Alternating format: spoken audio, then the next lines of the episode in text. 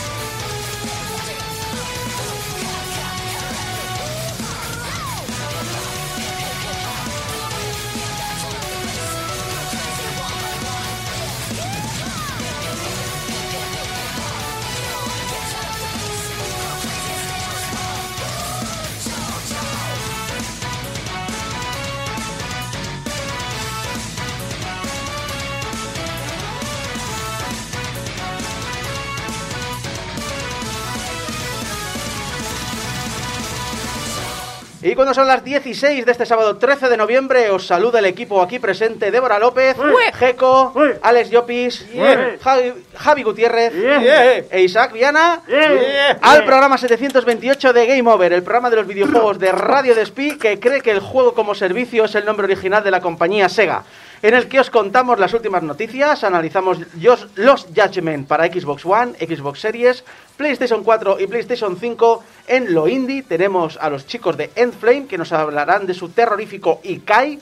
Y acabaremos con Diógenes, donde aprovecharemos para desempolvar algún juego de nuestra biblioteca y probarlo por primera vez. Pero antes, antes hablemos, hablemos de, de, bueno, de, de esa gente que intenta hacer las cosas bien. Te estás poniendo muy serio. ¿Por? No sé, de repente te ha cambiado la cara y... No sé qué cara me ves con la máscara La puesta. cambiado, la cambiado la mascarilla, la ha cambiado. La, la- la mirada. Espera un segundo, me cambio la mascarilla. Ya está. Hablo de gente de, de como BioWare. BioWare, los creadores de la magnífica saga Mass Effect, eh, que hace no mucho lanzaron Mass Effect Legendary Edition, que fue la remasterización de la trilogía original. Pero en ellos hubieron dos grandes ausencias. Uno fue el multijugador de Mass Effect 3, que... ¿Entendible? Que a lo mejor alguien me quiere decir que me lo quiere defender, está muy bien, pero yo no lo necesito, gracias. Eh, Eh, estaba bien. Pero bueno, no me. Pero a ver, hay gente que le gustó. que lo- y, y creo, creo haber leído de que llegará en el futuro, creo. Ahora no estoy seguro, pero creo leer que llegaría en el futuro. eh, estaba Pero, bien, pero tampoco era tan necesario. pero otra cosa que tampoco era muy necesaria, pero ya que tienes la edición legendaria y lo tienes todo, debería estar, es el, un DLC, el DLC Estación Pináculo del primer juego. Pero no estaba. Uh, ¿y ¿Por qué no estaba? ¿Por qué no estaba, señoras y señores? Uh, Ups, I did it, I did it a Capcom. He hecho un Capcom. Porque resulta que no estaba porque habían perdido el código fuente original. Oh, bueno, cosas que... En las Sí, sí. mudanzas, ¿no? Sí. Que dices, bueno, Sí, me sí. tengo que cambiar de oficina. ¿qué de pasa? servidor y... llama a tu madre que te lo encuentra. Claro. Lo típico. Perdona, perdona, en un cajón. ¿Dónde está el DLC? En ¿Dónde su sitio. ¡Anda en su sitio! Ah, ah, mira en su sitio. Anda que como suba yo lo encuentre. No, no, espera, poca broma, pero recuerdo que hace unos cuantos años fue noticia de que se- se- en una oficina de Sega habían abierto una puerta y habían encontrado un montón de prototipos que llevaban 25 30 años sin, sin encontrar. Estaban en un armario, literalmente. Estaban en, en una de las... eh, En ese cuarto, está en ese cuarto. Esos recuerdos bellos ahí con el álbum de fotos familiar al lado. Fantástico, ¿eh? Sega, Sega tiene un legado a principios de los 80 que tiene absolutamente y completamente ignorado, que súper desconocido, que, que eh, ojalá, ojalá un día llegue Nintendo y diga, voy a poner, voy, voy a limpiar tu almacén, que aquí tienes mucha joya, que hay que sacarle dineritos. Pero no pasa nada si esperabais este, este DLC, porque un grupo, un grupo de fans llamado ME3 Twix ha lanzado un mod que permite jugar a este DLC en el Legendary Edition y de paso han corregido algunos bugs que tenía el DLC original. La comunidad siempre mirando por la comunidad. Eso es fantástico. Qué La comunidad, como siempre, haciendo el trabajo de las compañías. Sí. Exacto. Muchas veces. Comentarles que se pasen por el GTA. Anda. GTA, que se pasen por ahí. Eh, el, remaster, el remaster este que ha salido, ha salido ¿Qué, ha- qué ha pasado? Tan li- bonito. limpísimo, ¿verdad? ¿Qué ha pasado? ¿Qué ha La pasado? lluvia, La el lluvia. agua, ¿eh? Hostia, lo de la lluvia. ¿Qué, ha- qué ha pasado con el- la trilogía GTA? Búscate vídeos de la lluvia, por ejemplo, en el, Sí. en el... ¿Sabes que ha salido ahora una trilogía, Sí, no? sí. Del GTA. Pues búscate lo bien, lo, bien, lo bien pulido que ha salido todo. Eh, eh, me, me está últimamente entre esto y la mm, y la emulación de Nintendo en la Switch. Las ROMs, dices. Sí, no, ya no, pero ¿no has visto lo de lo de que es la, la peor emulación de la historia? En comparativa, sí, lo he visto con otros. Con emulaciones, incluso con la emulación que creo que de la, De la propia Nintendo. o, En la- o el de la GameCube que venían disquitos de regalo Sí. con el Wind Waker, está mejor emulado que el de la Switch. Y, y en Wii U también tenía mejor emulación. Y, eh, aparte, y aparte de esos problemas, no sé, tú- no creo si estabas cuando hablamos de... Es que básicamente fue un... Mira, y, y el, el Operation Winback, como no emulamos las memory cards, eh, pues no puedes grabar la partida. Y en el Mario Kart 64, Sí. eh, como no emulamos las memory cards, no puedes guardar los fantasmas. Todo y, muy... y- y problemas de problemas de, de- de audio todo el rato eso es fantástico fantástico pero seguimos hablando de Mass Effect 4, de Mass Effect porque Mass Effect 4 ya ha mostrado nuevo arte Llámalo arte, llámalo póster... eh, Llam- llámalo, Sí. llámalo, llámalo teaser trailer de Metroid Prime 4 sí Sí. Sí. Llámalo logo de Bayonetta 3. Eh, exacto eso sí Mass Effect 4 saldrá después de Dragon Age 4 Ajá. Ah. y Fallout 5 también han hablado de él Hombre, Be- Bethesda ha dicho que está en su hoja de ruta pero Fallout 5 está previsto para después de Elder Scrolls 6 o sea que Mass Effect 4 y Fallout 5 no saldrán en la puta vida Pero nada, ¿qué, ¿qué es el de los Scrolls? Skyrim 2 te refieres, ¿no? Eh, sí Sí. O, porque estamos sacando, o o sea, Oblivion 3, 3. Oblivion, sí. Oblivion, ¿qué es eso? Oblivion. Hay gente que no había nacido. Perdona, hay, hay oyentes que perdona, no perdona, nacido cuando salió perdona. Oblivion. Todo lo que estamos riéndonos de, de Skyrim lo hizo Oblivion antes, ¿eh? El tirarse 11 años saliendo una vez cada año en relanzamiento. Y, el, y eh, de hecho, creo que fue Oblivion el que nos trajo los DLCs cosméticos. Y se Oh. habló en este programa Oblivion de fue- la armadura de Sí, caballo. sí, La sí. armadura el, de Oblivion, caballo. el Oblivion fue el, de la- el del DLC de pago de armadura de caballo, que lo único que valía era para, Sí, sí. Para tener para armadura tener de una caballo. armadura chanante. En Y todo el mundo, ja, ja, ja, ja, ja, ¿quién se va a comprar eso? Ja, ja, ja, ja. Me cago en mi puta vida. Sí. Y dijo Capcom, aguanta mi... Madre DLCs. Sí, sí, sí, eh, sí, con Skyrim 5. Eh, De hecho, esta semana me da, me da mucho miedo la audiencia de Game Over. Por cierto, un saludo a todos los que estáis en el chat, eh, especialmente la persona que tiene un trancazo horrible. Que es Yoru Medina, que por cierto se está, se está también cagando en las armaduras de caballo ahora mismo en el chat.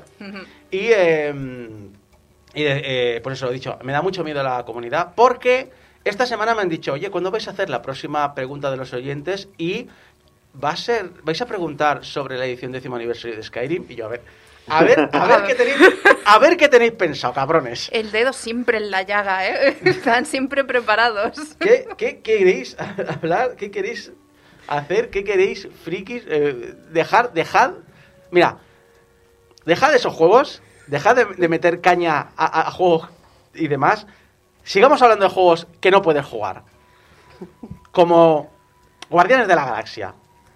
¿Cómo O- que no puedes jugar Guardianes? O Football Manager 2022. Pues se acaban de salir. ¿Eh? ¿cómo O, no Yakuza, o Yakuza Laika Dragon. Que si tiene un año eh, este no, juego. no, no, no. ¿qué O es Shadow esto? of the Tomb Raider. Perdona. Bueno. Este, bueno. eh, O Shin Megami Tensei 3. ¡Eh, sí, me Eh, eh, eh, eh, Persona 4 Golden. ¡No! ¡No! Con Atlus no te metas. Total War Warhammer 2. Pero a ver, estos juegos son bastante sé. nuevos. Tony Hawk's Pro Skater 1 más 2. Oh, no, por favor. Mortal Kombat 11, entre muchos otros. ¿Cómo que entre muchos otros? Pues el fin de semana del 6 de noviembre, el fin de semana pasado a este programa, no se pudieron jugar estos juegos. Y os preguntaréis, ¿pero por qué? ¿Por qué? ¿Pero por qué, Isaaco? ¿Por qué? ¿Por qué? los fines de gratis no era al revés. que sí. Sí, este es el fin de pago que no juegas. pues resulta que, que todos estos juegos tienen algo en común. Que tienen el DRM de Denuvo. Bien. Y resulta que a los de Denuvo se les olvidó renovar un dominio. Bueno, lo típico. Bueno, Codefusion.technology. Así que de repente todos estos juegos dijeron, no me puedo conectar al servidor Eh, Pruébalo de nuevo. ¡Ah! Te voy a tirar la Oh, botella de agua. oh. Te voy a tirar la botella Esto de es agua. como las caídas de Google, ¿no? De estos días. Sí, sí, sí. Pero es que además, eh, te fijas de lo indiscriminado que es, porque alguien en el, en el, en el foro de Steam de, de Guardianes de la Galaxia dijo: ¿Por qué este juego tiene servidores de RM? Es simplemente ridículo considerando que es un juego para un jugador sin microtransacciones. Eh, Es increíble que siempre se acaban comiendo la mierda los, los usuarios Sí. que compran Sí. el juego. Sí. Sí. Es, es algo increíble. Yo, yo hay una que no sé si lo he contado aquí en la radio, que eh, es, es relativo pero no es directo, es me compré la banda sonora de la primera película de Spider-Man cuando salió. Ajá. Dice, me compré la banda sonora original, el- en, Ujú. en el, en el culmen de la piratería, al principio de los 2000, al- Sí. a tope de la piratería, me compré mi disco. Es que eso es En CD, sacrificio. Por esa canción de Hero de, del De grupo Nick- que de de Nickelback. de Nickelback. Sí, sí, perdona de lo de comprar de piratería, pero la, la de Resident Evil también. Yo fui, hostia, es banda sonora de la hostia. En Comprarse un CD. Bueno, Ahí. Tiempos en lo que yo era estudiante universitario, yo vivía en un piso con estudiantes, con tres colegas más. Eh, llego tran- tranquilamente a casa, lo pongo en mi ordenador para escucharlo y me dice, no, este disco no es reproducible en ordenadores. Habían bloqueado los discos de música Sony para que no se pudieran reproducir en los ordenadores para que no se piratearan. ¡No! ¡Te he comprado el disco! ¡Me lo tuve que bajar! ¡No! ¡Para escucharlo!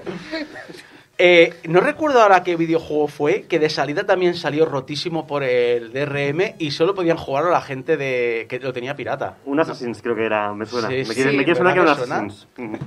Es, es fantástico. Y todas las historias de este juego, si te bajas pirata, tiene 20 frames por segundo más. Y, demás. y luego lo que hablamos la semana pasada sobre Ubisoft y Ubisoft y las eh, y el, DR y el y los problemas de rendimiento por el doble DRM que tienen y también Charles EA que dice caídas de Google se cae Stadia y nadie se daría cuenta A ver, tienes razón. Es nos, así. no, nos llamaría Fran ¿Quién, te, ¿Quién te dice que no ha caído ya?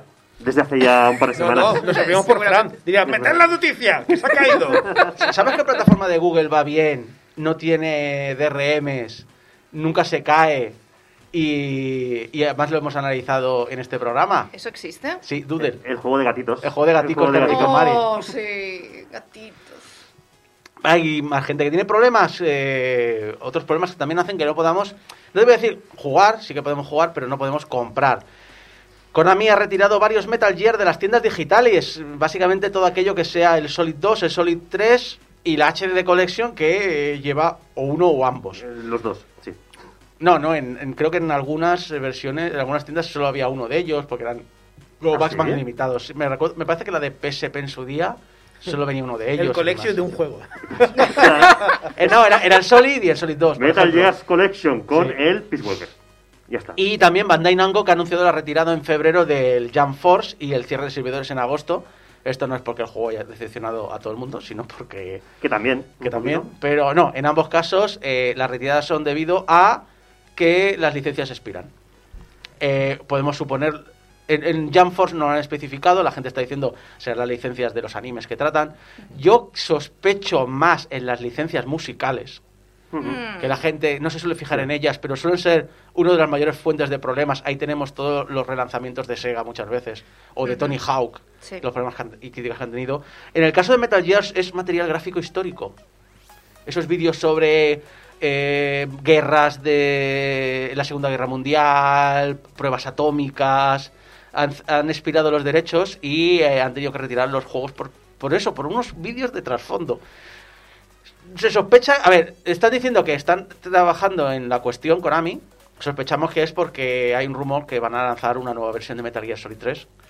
Eh, entonces supongo que veremos un, un arreglo, pero claro, mm, todos los que queríais la HD Collection, todos los que queríais jugar a los clásicos, incluso hace poco que salieron en GOG, eh, pues eh, ahora mismo han, han tenido que retirarlos. Eh, eh, por ejemplo, en- en la- hablando otra vez del GTA que acaba de salir, los dataminers, entre otras mis reciclas, lo que han encontrado dentro es que ahí los temas bloqueados, Mm. que han bloqueado por, por temas de licencia, están todavía dentro del juego, incluso en esta versión. Ah, sí. ¿Está, ¿En está el audio? Está, está en el audio dentro. Perdona, si les han dejado es un hot coffee. He dicho, Claro. me hicisteis un hot coffee a volverlo a hacer, cabrones. Sí, no, pero exactamente lo que han hecho es, este no puede sonar en esta emisora, este no puede sonar, este no puede sonar. No, las han sacado de las listas de, de emisión, pero el archivo está dentro. No tiene, no tiene ningún sentido. Yep. No tiene ningún sentido a menos que quieras que lo, que lo vean. En fin, eh, igualmente es muchas veces tontería eh, debido no solo por los mods, sino es que tú puedes poner las músicas que quieras al final. Un mod, es decir, Ujú. no te hace falta que el mod te desbloquee la canción, el mod te la puede poner, te la puede incluir. En fin, eh, Kasparov.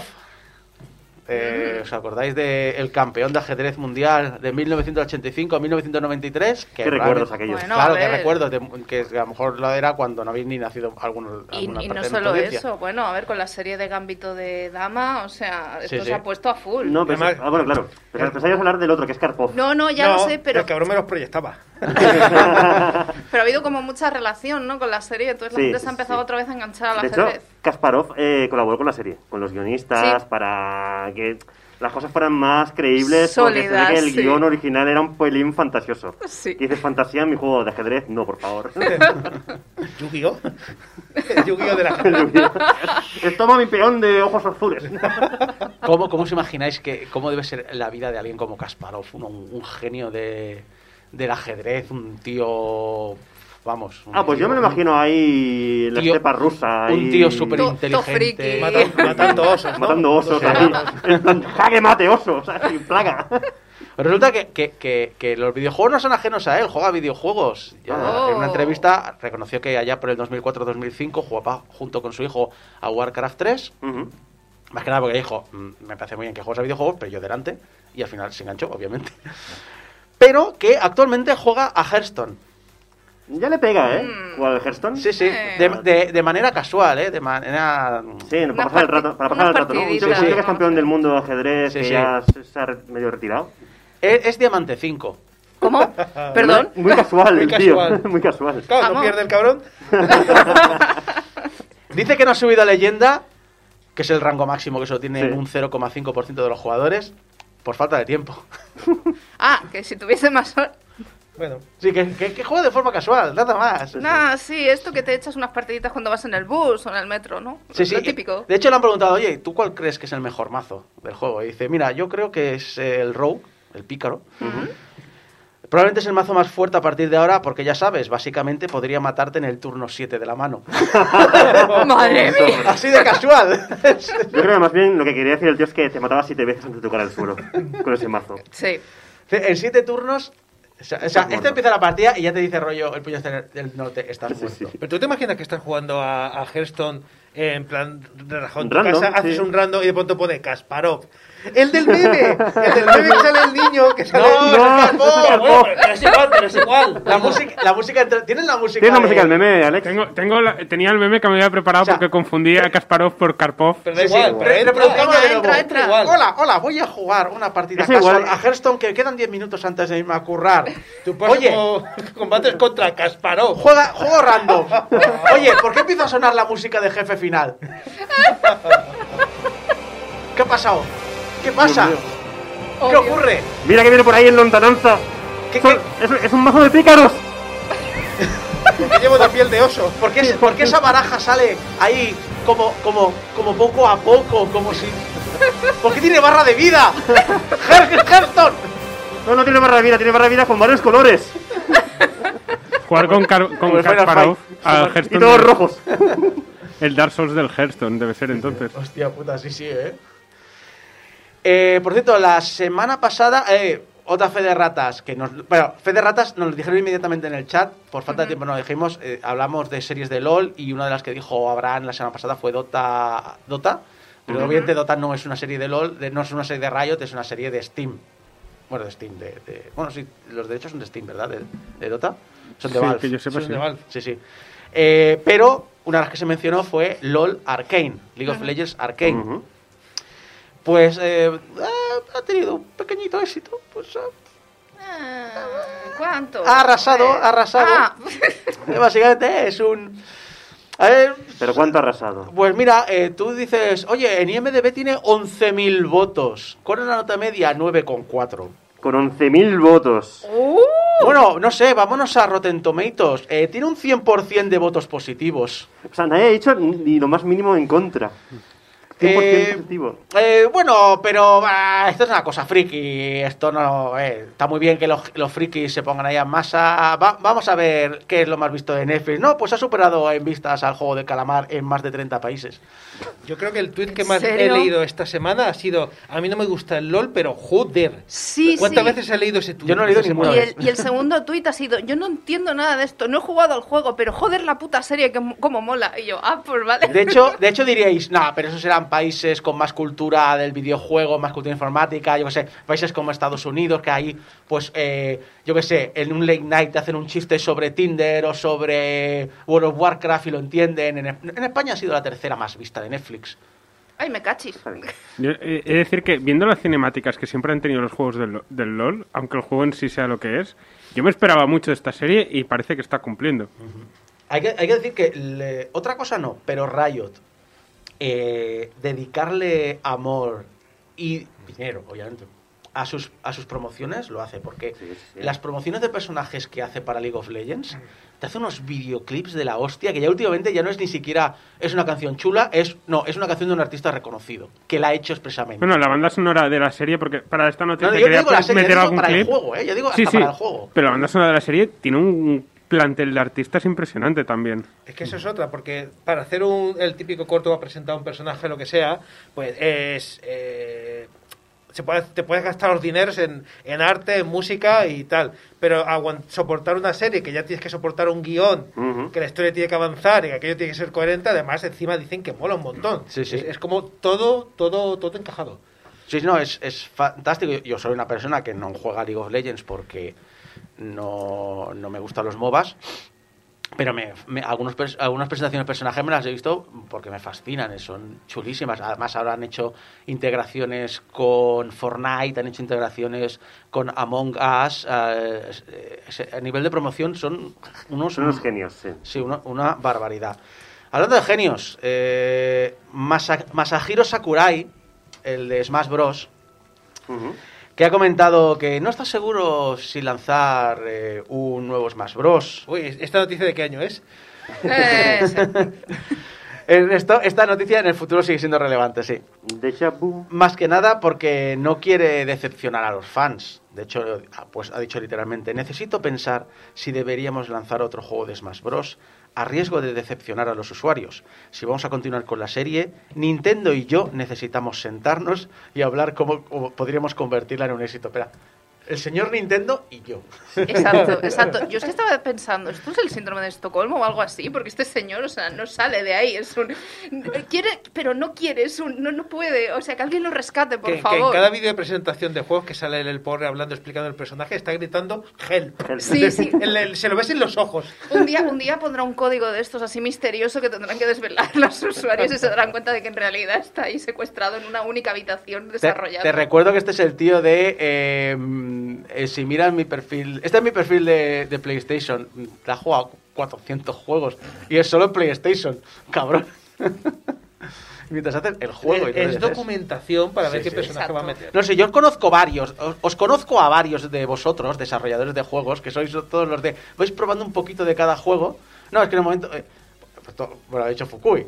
Hola, amigo. Hola, Fukui, un saludo. De, no, no, yo en el momento que ya el juego me ha dado todo lo que tiene que dar, eh, salto al siguiente Next. porque... Lo, next. Y pero sí, pues, pues, vale. Lo entiendo, ¿eh? Lo entiendo que a nivel profesional es necesario, pero me hace mucha gracia ese, ese perfil, que entiendo que también lo hace, Sakurai, obviamente. Y más, la locura que hace que el Smash Bros. Ultimate, en todos los aspectos, en espíritus, en personajes, en, en trajes de mí, en todo, es amor al videojuego, a la historia del videojuego, es una locura, es absurdo. Lo que sí que dice es que si hay otro nuevo, eh, a ver, que ve difícil que haya un nuevo Smash Bros. si él no está. Sí, me hace gracia el rollo este de. mm, yo Sí, ya pero- me quiero ir, pero es que si no estoy yo. Me obligan. Es que no se va a hacer, ¿sabes? Para ser honesto, me gustaría dejárselo a alguien. En realidad ya lo he intentado, pero no ha funcionado. Quita, Este, quita que ya lo hago yo. Mm. este, Sí. pu- este tío es un- otro puto Kojima. Porque Sí. Kojima también ha dicho estas mismas declaraciones de he dejado al, pero al final me he puesto yo. No, no, no. Es que no tenía más remedio, estaba obligado, algo no ves que el la nieve está espíritu. Quita que no entiendes. Pero joder, es que hasta incluso hubo un, co- un Metal Gear que no dirigió, él lo produjo, pero no lo dirigió. Y funcionó bien. Y yo creo que, en mi, en mi opinión, re- relanzó la saga una nueva edición muy necesaria. que es Portable Ops. Ujú. Y él reniega de Él nunca ni lo menciona, a pesar de que lo produjo. Pero, pero, pero, no, no es mío, no es mío. Pero la historia es canon, No, no, no. Esa parte no, no me, no me, no la necesito, no la necesito. En fin, yo no sé, Sakurai lo veo un poquito Kojima, ¿eh? No sé si es cosa de los japoneses, si es cosa de los artistas, no sé de quién es, pero hombre, no te, no te subas tanto, Masahiro, no te subas tanto.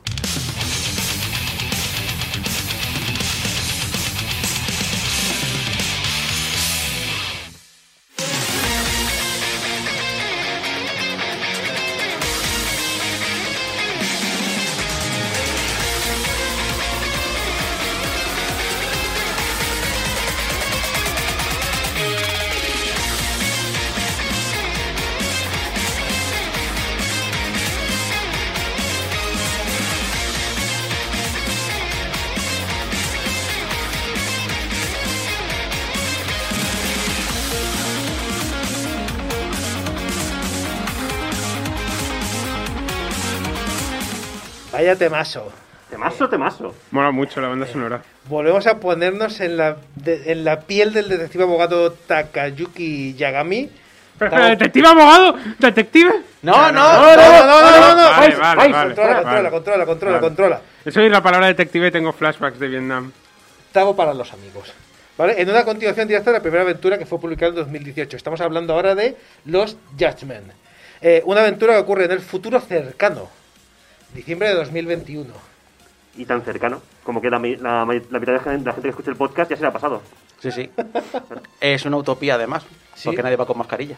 Es verdad, es verdad. Bueno, algunos sí, porque es, es Japón, Porque es Japón. y son educados. No como aquí, que llevo año y medio escuchando que no llegues año voy a quemar la mascarilla. Pues te has salvado la vida, capullo. Bueno, Perdón. entremos en tema. Sí. Se, se nota, se nota que está estoy, ahí el esbor. se el nota que estoy, estoy picado con este tema. Quiero decir que también que igual estaba ubicado en Londres de este mes. Que también hay que llevar mascarilla. Pero bueno. Podría ser. ¿Quién sabe lo que va a pasar en diciembre? Eh, que nueva fatídica. que, que, que meteorito nos va a caer. ¿Qué más nos puede pasar ya, tío? La, la cosa que eh, esta historia comienza en, en, Ichin- en Ichingo, que ya la conocemos de, de Yakuza Laika Dragon, es la Yokohama que vimos eh, en este juego, que era el escenario principal, ¿no? Y unos bomberos acuden a un aviso de incendio en un edificio abandonado. Pero cuando acceden dentro, ven que solo era una simulación con bengalas, un cebo para que encontraran en el mismo sitio una silla con un, con un cadáver en no muy buen estado. Es- Esto es algo interesante de los que no sois seguidores de Yakuza de saga, que suelen ser bastante explícitos cuando enseñan Sí. cosas. Sí. Ya, Eh. ya, ya. Que voy a tirar la botella yo a ti ahora.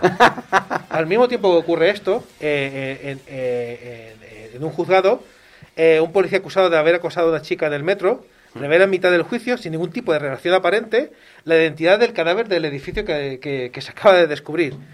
¿Cómo está esto relacionado?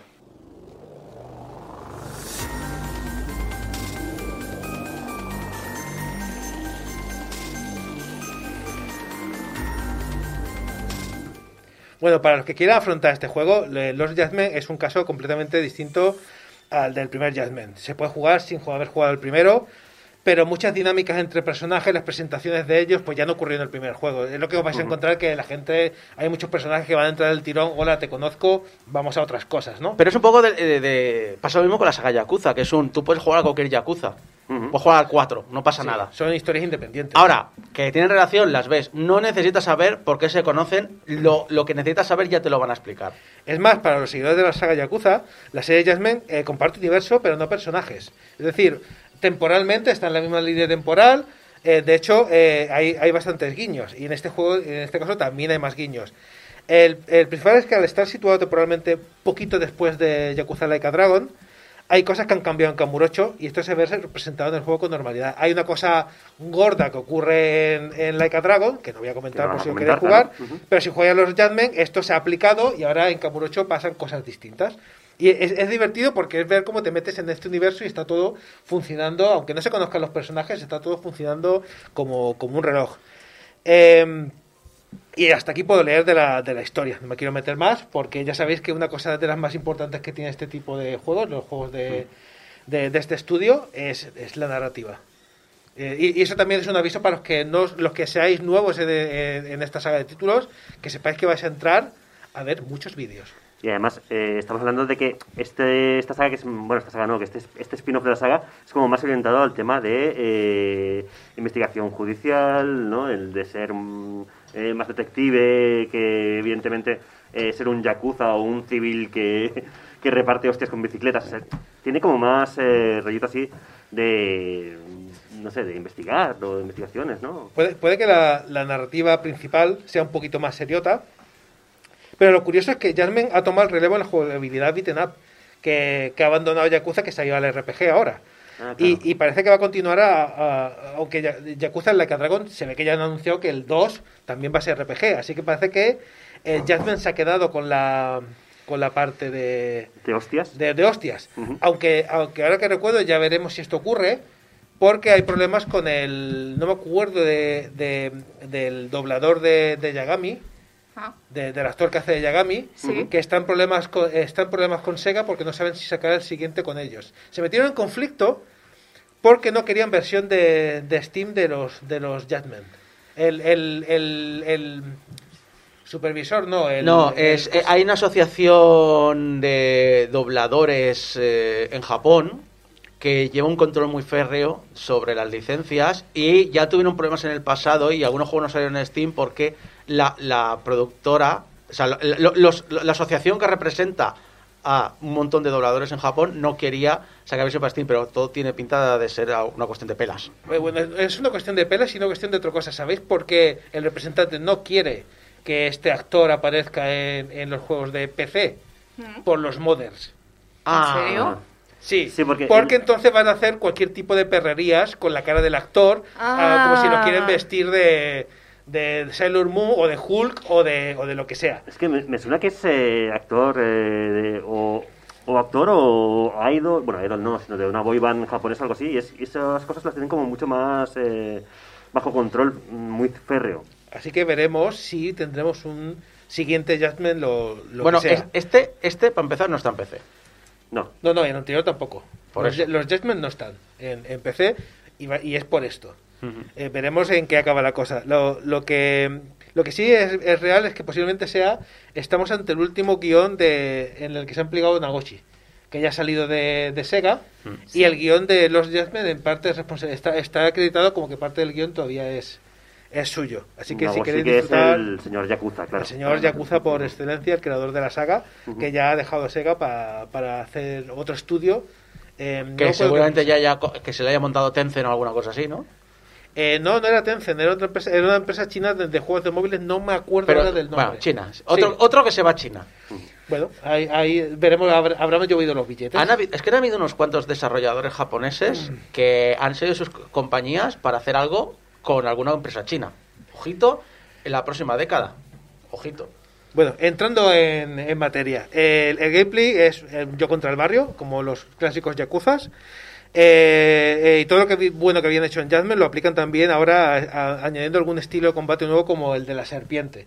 Han, han añadido un nuevo estilo de combate que el, el mono borracho ya, lo- ya- la técnica del mono ¿El ojo borracho del ya la tiene. El mono- la técnica del mono borracho ya la Sí. tienes porque si bebes mucha cerveza puedes hacer un ataque especial y Ah, liquidarte a los sí. personajes en modo en modo borracho. En modo Jackie Chan haciendo Sí. el Pero, borracho. pero el de la serpiente es más rollo aikido. Es, es, es, ah, eh, gol- eh, hacer un, un contra cuando te atacan los enemigos, los desvías y los, los revuelcas y los tiras al suelo. Bastante, bastante guay. Esto que se complementa a los dos más que había, que era el del tigre, que era el agresivo, y el de la grulla, que era más de, de, de atacar en grupo. Hacía golpes más flojos, pero ataca- abarcabas un montón de, de espacio. Si os pilláis el pase de temporada, que si tengo tiempo después lo comento, porque es bastante interesante, el pase de temporada trae un cuarto estilo de lucha, que si no lo queréis utilizar es, es, es irrelevante, a nivel de logros y a nivel de todo es irrelevante completarlo, pero que es un estilo de boxeo.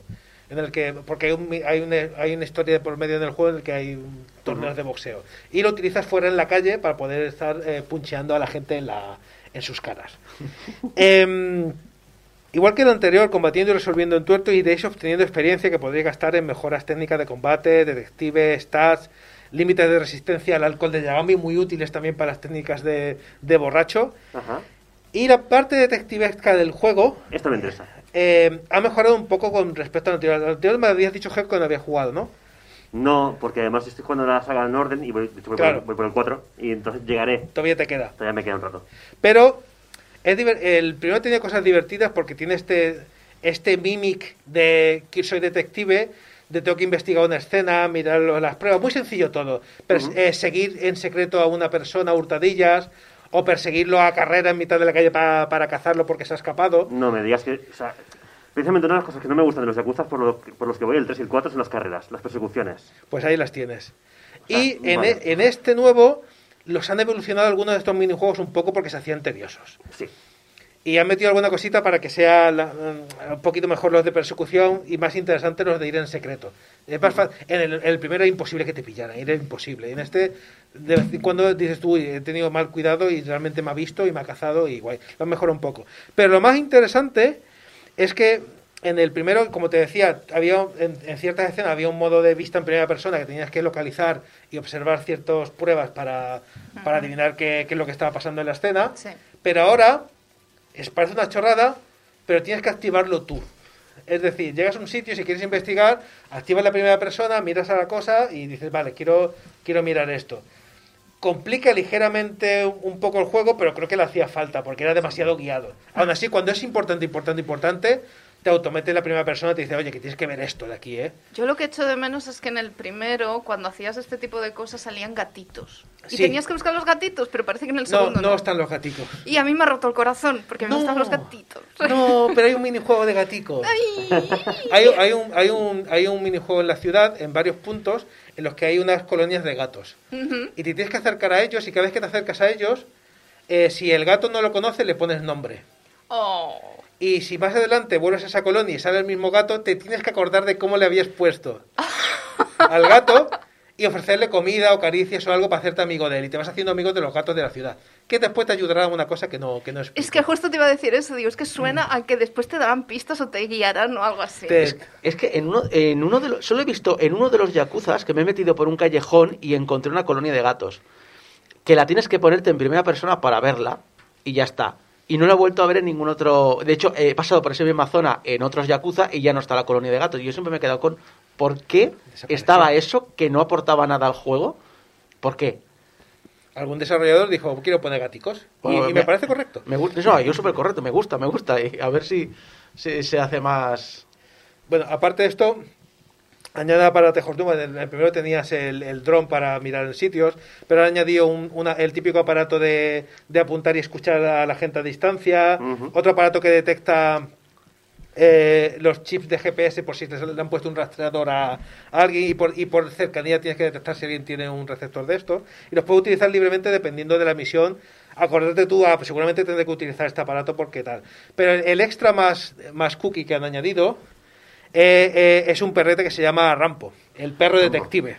Bueno, si estáis viendo, si estáis viendo el, el podcast, no la retransmisión en directo, si estáis viendo el podcast en, el, en YouTube, te- tenéis una escenita de, de Rampo. ¿Sí? ¿Ya me estás mandando faena para.? No, no, ya está, ya está. Ah, Ya- vale. ya- ya he Ya hecho está. yo, yo he hecho Ya yo está el ahí. fondo. Vale, vale.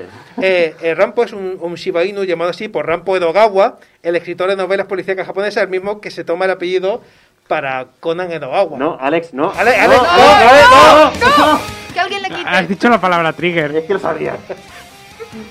Te ha salta- te ha saltado el estrés postraumático. me me me Me ha- preguntado, me ha dicho, he estado revisando las canciones que pusiste la semana pasada. ¿Habéis puesto Conan sin mí?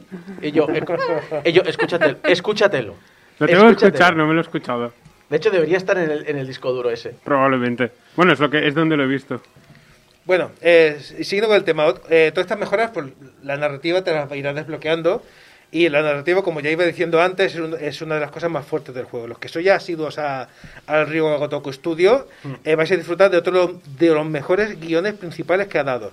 En este caso, una historia entre Kamurocho y, y Shingo, eh, y, Shingyo, eh, cuya, eh, como localizaciones. Como sabéis, el, el tema de reusar espacios, esto ya no a nadie se asusta. eh. No. Si sois asiduos a Yakuza, Pero eso está bonito. Eh, es, es como, fantástico. es como Para- volver a, a un sitio que conoces, o sea, es Sí, como sí. volver al hogar. Pero, además. pero además eso, pasando el tiempo, ¿no? Con Sí. lo cual vas viendo el proceso de cambio de lo que es el barrio. Sí, Pero es súper guay conocértelo, ¿sabes? Es me, me conozco No, no, el nombre de las calles, es- es por que aquí hay un pasillo. sa- ¿Sabéis ir. me hice del 0 al 5 seguidos? Claro, ver la evolución de Kamurocho es fantástico porque para mucha gente los, eh, los callejones de Kamurocho no son nada, pero para mí fue con- lo primero que conocí de Kamurocho. Para mí no es la Torre del Milenio, para mí eran los callejones aquellos donde empiezas a aprender las primeras técnicas. Y es fantástico ver cómo evoluciona. A veces echas de menos cosas, eso también es verdad.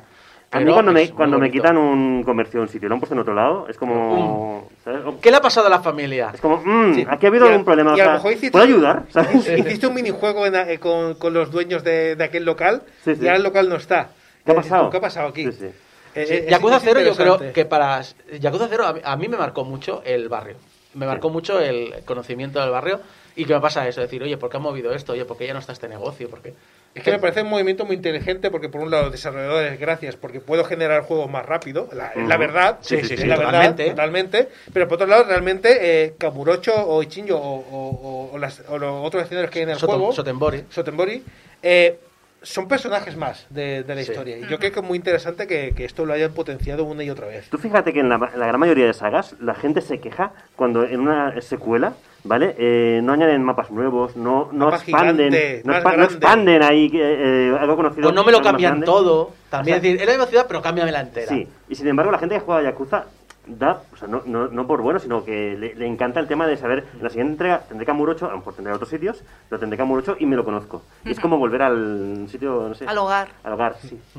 Volviendo un poco a la historia, eh, he leído alguna queja, también relacionada con esto, de que la historia no es tan personal como la del primer juego. Por ejemplo, la- el primer, el primer Judgment es directamente la historia de cómo Yagami deja de ser abogado para ser detective y por qué. Ah, que era abogado. Y sí, era abogado. Y cómo todo esto eh, vuelve otra vez a, a, echársele en la cara cuando aparece un caso nuevo. Ajá. Y es una historia, claro, súper personal de que es la historia principal de Yagami. Eh, en esta historia, pues es una historia que empieza completamente distinto. Ya Yagami ya se ha resuelto sus cosas, está como sigue como detective, pero le sale un caso nuevo.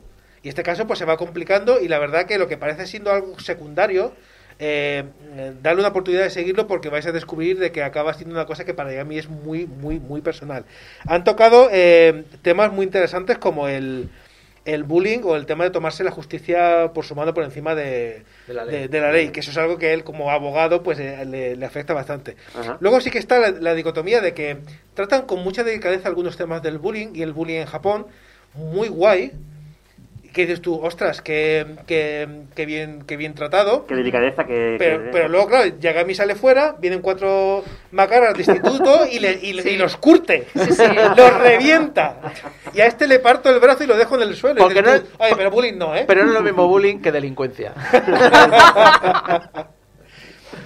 Pero, pero es divertido porque hay partes no, porque la violencia, los niños hay que tratarlo tal. Te encuentras a tres macarras con el, con el uniforme del instituto, ¡eh, os reviento! Eh, pero es el, ¡Payasos! el- es el rollo este del protagonista de la saga no nunca ha matado a nadie y luego lo ves ahí, yo que sé, alegremente tirando gente por la azotea a siete me- pisos de Mira, no, no, no. No pasa nada. Vuelvo al Yakuza 0. Estoy todo el juego en plan de decir, hostia, el, el, el paso de convertirte en Yakuza en un arma, hostia, es una arma, arma, arma, joder, que tengo que matar a alguien, tengo que matar a alguien, hostia, no, no, no sé qué. Bueno, ahora tienes una misión de coche en el que tienes que pegar tiros a 50 vehículos que van a estallar con 25 Sí. Yakuzas dentro. Y yo, ¿qué cojones? Uy, ¿Qué tengo- cojones? Tengo un que cojo, cojo una botella de cristal y se la clavo en el esternón a alguien. Ya está. Ya está. Eh, al final solo falta- eh, ningún, ningún fue herido en el desarrollo de, de este videojuego. Eh, la trama voy a contar nada más porque es de corte detectivesco y cada, cada capítulo es un giro eh, completo, pero tengo que decir que es el juego en el que menos me he, desvia- me he desviado hacia las secundarias hasta que me acaba la trama principal, porque era un no parar. Era un tema de, te dejo libre ahora, y digo, ¿qué libre? ¿Dónde tengo que ir? ¿Que salió parda? ¿Qué hago? Pero por otra parte, eh, tengo que comentar rápidamente eh, que algo muy bueno que han dicho con las, con las secundarias. Y es que las han enlazado. Siguen estando las secundarias típicas de me encuentro a alguien por la calle, uno me contrata y tengo que hacer un caso con él. Y al- algunas muy, muy divertidas, las, típicas chorradas yakuza. Hay uno con un cartel de, de una película típico que tiene las, para meter las cabezas, Eh. para que tú te veas como la- tu cabeza en el Ah. cartel, de estos carteles gigantes de Ujú. cartón, que me estaba destornillando, desteniendo de risa, pero muchísimo. Pero lo que he hecho interesante es que la mayoría de las misiones, como Yagami por razones de la trama tiene que acabar en un instituto, eh, dando soporte del instituto mientras que investiga algo, y acaba siendo el monitor del club de detectives del instituto, qué raro. Eh, esto le lleva a investigar a un a una especie de, de hacker, una- un tipo de la deep web que está metiendo cizaña en el instituto, que es conocido como el profesor. Y esta trama son un montón de sumisiones por los distintos clubes del, del instituto en el que tienes que hablar con los de... Cada uno tiene su trama con unas cuantas misiones. Eh, los del club de baile, los de, los de videojuegos, de lucha, los de robótica, fotografía y un montón más. Y lo bueno que todos se van uniendo para montar una, una trama nueva. ¿Hay un club de literatura? Hay un club de literatura. Lo eh, digo por- porque que van Presentado por tres, eh, Que van, que van desapareciendo sus, sus- El- el de- técnicamente el de detectives es un club de literatura porque son todos fan de las novelas y las tienen todas allí en, el, en, la- en la sala. No hay ninguna que se llame Mónica, ¿no? En No, No, club. No, Vale. no. Pero lo malo de esto Espera, es que- espera, un saludo a reseñas cortas, lo vas a disfrutar. Lo malo es que eh, em, las tareas de algunos clubs, por lo típico que pasa en estos juegos, son, están basados en minijuegos y los estiran hasta quemarlos por repetición. De punto hasta que dices tú, he, he invertido prácticamente lo mismo de tiempo en acabarme esta trama secundaria del instituto que lo que he invertido en hacerme la trama principal del juego. Y hay puntos en que no son historias nuevas, son vuelve a hacerte esta misión de carreras o esta misión de boxeo o esta misión de no sé qué y la tengo que hacer 15 veces cuando en la séptima ya tiene claro lo que tengo que hacer. Lo que hablamos antes de que los pasas desarrolladores que nos quemamos un montón. Sí. Ya controlo esta mecánica, no me aportas nada nuevo, es exactamente igual de difícil. Eh, si se ha agotado, se ha agotado. No me metas ocho misiones más. Y en algún momento estuvo a punto de abandonarla. Pero merece mucho la pena por la, porque es una historia completamente nueva, aparte de la principal. Y, y interesa mucho acabársela porque es una historia bastante, bastante chula. Para los completistas, y ya os dejo aquí. eh, contenido por un tubo. Es decir, béisbol, dardos, golf, arcades, citas, majón, realidad virtual, carreras No, de ma- drones, majón no, majón póker, no. sí, Majón sí, no. está Ya, ahí, ya, está ya, ahí. Ya, ya, ya, tranquilo. Eh, y unas cuantas tareas más que hacer libremente por estos dos escenarios. Menos mal No hay karaoke, ¿eh? que no hay karaoke. Sí, no no hay hay que lo karaoke. odio también. No.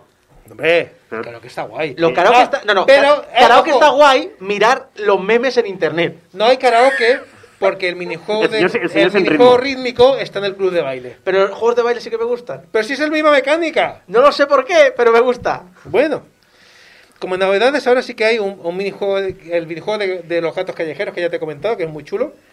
Y en casa tienes ahora una Master System. Pero solo tienes el, el skin de, de serie de la Master System. Así que tienes que ir por la ciudad buscando dónde encontrar o comprar el resto de, de cartuchos. Trae Do- un montón. 2021, ¿verdad? Ajá. Sí. El Fantasy Zone, Secret Command, el Quarter, el Enduro Racer, el Penguin Land, el Maze Hunter 3D y el Wally Pop, que me parece súper curioso porque es una especie de arcadoid que yo tenía en, en, en Game Gear. Nunca llegó a salir en Master System aquí en fuera de Japón. Muy divertido.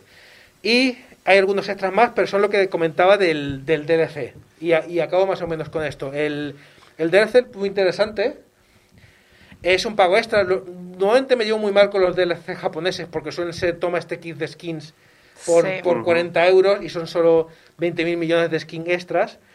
Aquí está ese tipo de skin, ese tipo de mini ayudas con un objeto extra que te hará más fácil tal misión. Están ahí. Pero además, eh, trae cuatro cartuchos más de Master System. El sistema de boxeo que he comentado antes, que es un extra, oye, interesante. Hay tres posibles novias más para Yagami, Sí. cada una con su trama, porque ti- tienes un montón de cada una tiene su, su trama extraña que tienes que hacer sus misiones para llegar a, Una, una- a chica con, conquistarla. una chica con una vida normal no, tiene, tiene No, un no, pasado no, no, misterioso. Una, una, una es, una, por ejemplo, es la, la típica mascota de ciudad y, ti- y tiene miedo de quitarse el traje porque es muy vergonzosa y no y será la, de, la, la del casco de, de naranja. No, no, no, el, el, el- no, Ichi, no sé qué, no me acuerdo cómo se llama. Sí, Está- sale, no te preocupes, No, está no. ahí. Tiene que salir. Pero eso, hay un montón de, de, No me preocupo. de, de- de historias que, que te añade te añade contenido con chicha el, el DLC. Y lo más interesante es una nueva trama que todavía no ha salido, que utilizas al mejor amigo de Yagami, a Kaito, como protagonista, pero saldrá el año que viene por primavera. ¿Ese no era el que iba Goku a verle a su planeta? Eh, Es el, el mismo, es el mismo. mismo tío? Sí, sí, y con eh, antenas. eh, igual. Joder, los crossover aquí, ¿eh? Y nada más. Eh, yo he dejado el juego en el 55%. Eh, y creo que volveré cuando salga la historia de, de, de Kaito. He he dejado ahí un poco a medias porque me acabé las dos tramas principales y un montón de, de movidas, pero el juego es, de verdad, y él echa unas 50 y pico horas y, y todavía quedaba ahí chicha de rascar porque es lo que le suele pasar también a los Yakuza, que si quieres el 100% y ciertos combates al final de ese porcentaje, eh, te lo tienes que currar. Pero creo que ya lo haré eh, cuando, cuando salga el, el DLC. De, acabo un poco ya cansado y digo, cuando salga el DLC de Kaito, le hago una segunda vuelta y lo termino de rascar. La cosa es que eh, mm, es uno de los juegos más redondos que ha hecho el estudio, sin duda. Está muy pulido, visualmente es una locura. Ya está, cada vez están más, eh, más, más preparados para, para, los, para las nuevas... ugh, para las nuevas Consolas. las consolas de nueva generación. Eh, eh, recordar que, que, eh, sigue estando, que es una buena técnica que han tomado en los últimos juegos, sigue estando eh, subtitulado en castellano, que es de agradecer. Pues sí. Y es una genial práctica que está tomando Sega en, lo- en los últimos juegos de la, de la saga. Así que para la gente nueva es un juego perfecto para entrar y la gente vieja lo va a disfrutar, vamos, como, como vamos, como, como maná. Eh, y sí, Onimichio, sí, ahí está, el, el- el- el- la mascota naranja. Onimichio. Cierto, sí. Y la misma persona que es Celio dice que el karaoke está mal. Pregunta por con qué eso. decimos que está mal el karaoke. No, pero supongo que dice en plan, la nieve está mal, el Karaoke está, está mal. bien. Yo creo que os dejaba aunque el karaoke es fantástico. Recomendable.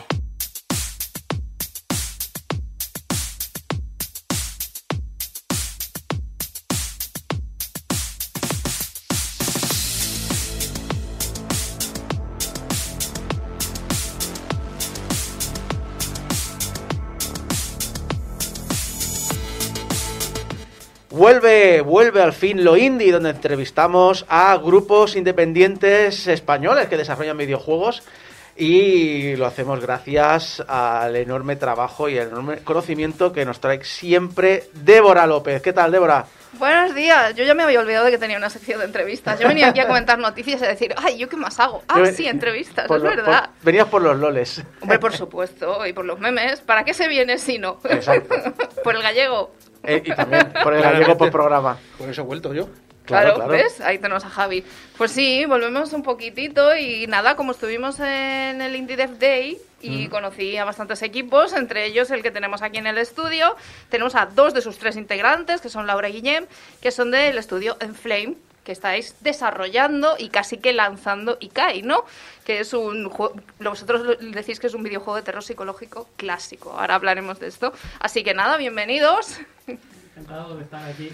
Nada, un placer de teneros aquí. o sea, a ver, fantástico. Yo reconozco una cosa, siempre entiendo que eh, os, os siempre dejo que la voz cantante la llevo Débora, pero yo procuro eh, instalarme los juegos para poder también comentar un poquito y tal. Entonces, en un momento dado digo, aquí tenéis la demo y digo, vale, le pongo la demo, me pongo a hacer otras cosas y cuando me giro veo que es un juego de terror. que me acuerda Fatal Frame. una trampa. Y, y fue yo no, no, yo no, no, yo no, no, no, no, no puedo, no, esto, no, no. esto no es mío, esto no es mío. Yo no, lo siento, así que te lo dejo a ti porque yo no puedo, yo soy muy cagado con los juegos de terror, no puedo, lo siento mucho. Tiene una pinta estupenda y eso precisamente hace que, que me esté muriendo de miedo. Es que me ha recordado, supongo, lo- o hablar más tarde, me ha recordado Ajá. mucho a Fatal Frame 2 y lo sufrí mucho y no y es un es mi es mi Vietnam aquello. Tiene el trauma, tiene el trauma. Pero bueno, volviendo, estáis aquí en el estudio, eh, habéis pasado de proyectos universitarios a vuestro primer videojuego, ¿no? ¿Cómo ha sido ese salto? O sea, ¿cómo ha sido ese proceso, ¿no? De pasar de unos proyectos que más o menos, pues me imagino, están más limitados, a lanzaros de lleno en un primer videojuego. Sí, realmente nos conocimos en la universidad, pero sí que estuvimos un par de años trabajando en la industria. También fue así que lo conocimos todo un poco, cómo funcionaba y tal, hasta que tuvimos las ganas de decir, ostras, nosotros queremos hacer algo así y nos informamos un poco y ya nos lanzamos. Pero sí que hubo este proceso de primero conocer un poco cómo funciona la industria. Estuvimos un par de años, no muchos, pero Pero, pero bien, ¿no? Claro, lo suficiente también para entender un poco esto, porque a Eh, veces te das de morros, ¿no? Que es lo que decimos muchas veces aquí en el programa. Es muy interesante porque seguro que, pues, habiendo hecho también universidad, habréis visto que muchos estudiantes que no han pasado por la empresa privada eh, tienen una idea de cómo es a trabajar haciendo videojuegos que no se corresponde luego con el trabajo del día a día. Sí, correcto. Es muy distinto el hecho de trabajar en un proyecto a nivel universitario, que es durante un tiempo concreto, que es lo que du- dura la asignatura o lo que sea, a hacer un proyecto real, que no te marcas tantos los tiempos de cuándo va a tener que salir a jugar, cuándo tengo que terminar. Como tienes, en teoría, tiempo ilimitado, vas haciendo, vas haciendo hasta que te gusta y al final nunca acabas. Ilimitado lo que no es es el presupuesto. Ese es el problema. Sí, no, es bastante importante ese punto porque luego nos, nos, nos flipamos. A mí lo que me encanta es que, o sea, conozco estudios pe- pe- pequeños y también personas que son un único desarrollador que están en su casa y hacen el videojuego. Vosotros sois tres, en, te- en teoría, ¿no? ¿Cómo repartís toda la faena que requiere un estudio y un desarrollo de un videojuego, ¿no? Porque a mí es que me parece alucinante. Sí, a ver, necesitamos varios roles. A pesar de ser tres, nos tenemos que repartir un poco y no dejar la tarea de producer olvidada, porque es la gran olvidada. Y entonces sí que dijimos, necesitamos que alguien de los tres lo lleve. Y concretamente me tocó a mí ese rol porque me gusta mucho organizar. Soy Ah, una vale. de la organización y dije, vale, pues eso me Es corresponde que te iba a preguntar, no sé, ¿lo habéis tirado a suertes o algo así? No, no. No todo el mundo está capacitado para llevar el látigo. No. No, viendo ya que Guillén también comenta de no, tenemos todo el tiempo que tal, ¿dónde está, dónde está No. aquí el conflicto? No. no, no tenemos todo el tiempo. Precisa- precisamente la semana pasada mencionábamos el eh, Skatebird, que habían Sí. hecho cuentas y eh, 201 mil dólares. Es decir, poca broma con lo que cuesta hacer un juego. Sí, sí, sí. Pero por eso te digo, ¿no? Que, que encima con tres personas la carga de trabajo debe de ser enorme. Por eso, claro, es, un- es la pregunta esta de cómo os habéis repartido, ¿no? Porque es que yo pienso en ello y a mí me aterra. Personalmente me aterra. Sí, nos marcamos milestones o hitos y Ajá. hasta aquí llegamos. Y si hay que recortar, se recorta, porque queremos antes subsistir que no que el juego salga lo más bonito posible. Es decir, es encontrar este equilibrio de que queremos un juego bonito y chulo, del que nos sintamos orgullosos, pero también que sea rentable y poder seguir adelante. Entonces nos marcamos eso, fechas y si no llegamos ya lo vemos con un poco de antelación y decimos, vale, que hay que cortar, cortamos algo, no, nos la jugamos y vamos un poco más apretados, pero sí, sí, nos tenemos que, que marcar esto porque si no es eso, sería interminable. Sí, sí, es eso de no acabo, es que tengo que pulir esto y esto y esto y esto y al final tienes que dejarlo ir también, me imagino. Eh, entonces, o sea, opináis que se puede, ¿no? Que es, es posible es posible hacer un lo que es un videojuego con un equipo pequeño o consideráis que en algunos puntos siempre necesitaréis un apoyo externo. A ver, es posible, pero sí que hemos tenido que contactar con gente externa para que nos ayude, porque para los tres es algo demasiado grande, sobre todo al nivel que queremos hacerlo, de lanzarlo en varias plataformas y todo. Y optamos por la opción de buscar publisher, alguien que nos ayude en esto y también incluso localización. Nosotros tenemos doblaje también en el juego, entonces Mm. mm, es mucho trabajo y sí que necesitas ayuda externa a veces, pero sí que sería posible los tres, pero yo creo también que la calidad sería un poco distinta o incluso el alcance, porque si no lo localizamos, pues también cambia el alcance. Además, Claro. si tienes la carga de producer, agradecerás un montón la ayuda que te da un publisher de decir, vale, Sí, sí. de esto, esta cajita la cogemos nosotros. Y como, toma para ti. Gracias. Tómala. Lo necesito. Gracias. No, no, sí, sí, o sea, claro, es que es que es eso, ¿no? Porque a veces he hablado con otros equipos que me lo comentan, ¿no? Lanzar en otros países, en otras plataformas, eh, toda la burocracia, el papeleo, el no sé qué, claro, es que... Y también creo recordar que vosotros habéis contado con PlayStation Talents de alguna manera o... Ah, no, participamos en el concurso, pero no llegamos a estar en el campus. Ah, ganamos el premio de mejor narrativa, creo. Sí, sí. Sí. Y estuvimos nominados al mejor videojuego. Y entonces, por su parte, más allá del premio, no, no, habéis, no tuvisteis eso, o algún contacto o alguna manera también, algún profesional de allí dentro, el programa que os pudiese guiar algo. O...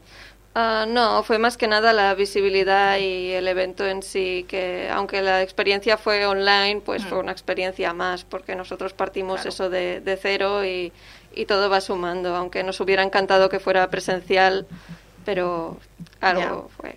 Ya, ya, bueno, supongo que esa visibilidad también nos ayudó, ¿no? Un poquito también a arrancar, ¿o, qué? o fue como un poco el, el momento ese de la gala y ya después como que todo se, se bajó. No, ayuda a arrancar y también para ponernos en contacto con publishers o así, aunque no ayuden directamente, sí que es cierto que vas sumando currículum, ¿no? Que, que este premio, pues quieras que no tiene su reconocimiento Claro. y eso lo valoran bastante los publishers y como más visibilidad tengas, más fácil es de, de encontrar a alguien que te quiera ayudar. Bueno, pues yo voy a entrar ya aquí en materia, que es Ikai, que es vuestro juego, vuestro primer videojuego, en este caso, que lanzáis así en tres personas y demás. ¿Cuánto tiempo lleváis desarrollándolo? Un par de años. Empezamos a finales de 2019 y ya estamos terminando el desarrollo, estamos con los ports actualmente. Y una pregunta que yo esto sí que empiezo a preguntarlo, ¿es vuestra principal ocupación? Sí, ¿Sí? sí. ¿Cómo lo habéis conseguido? ¿Cuál es el truco? Aquí, me- Media Industria Española se lo está preguntando. sí. Mucha disciplina, sobre todo. No, desde el principio tuvimos claro que no era simplemente un hobby que si un día no me apetece no lo hago. No, nosotros dijimos hacemos las ocho horas porque es nuestro trabajo y empezamos tirando de los ahorros que teníamos de los trabajos anteriores. Mm, vaya. Aquí se nota, también Sí, sí. diferencia de Media Industria Española, es la importancia de un buen productor Sí. que te ponga las pilas y que te diga, esta parte sé que es muy bonita y le tienes mucho cariño, pero se recorta. Sí, es que es lo que decimos siempre, el tema monetario y el tema de comunicación son y marketing son como esos grandes olvidados que bueno, que sí, que desarrollar es como muy muy guay en tu casa y tal, pero cuando quieres hacer algo más profesional, claro, necesitas todo eso, porque es que si no es, vas cojo realmente. Eh, a mí a mí por lo menos probé la demo de Ikai. Eh, tengo cinetosis. Así que me costó un poquito, pero bueno, valía la pena probarlo.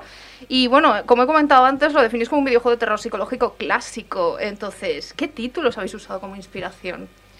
A ver, como ha podido decir el compañero antes, Fatal Frame fue, fue una de las inspiraciones.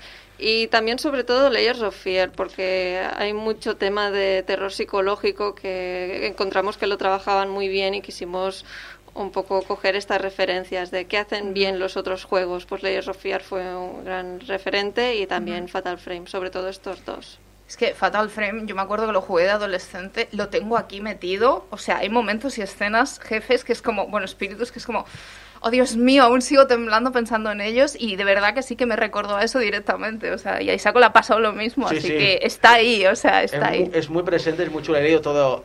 Me, me- ha gustado muchísimo eh, la descripción del, del juego, hablando sobre, pues eso lo he dicho, una, un pequeño pueblo medieval de la época feudal japonesa y demás. A nivel de ambientación tiene una pinta estupenda. O sea, simplemente es un- una imposibilidad personal que, que yo el terror es, es mi punto más débil de todos. Si quieres no te puedo. cojo de la mano mientras juegas.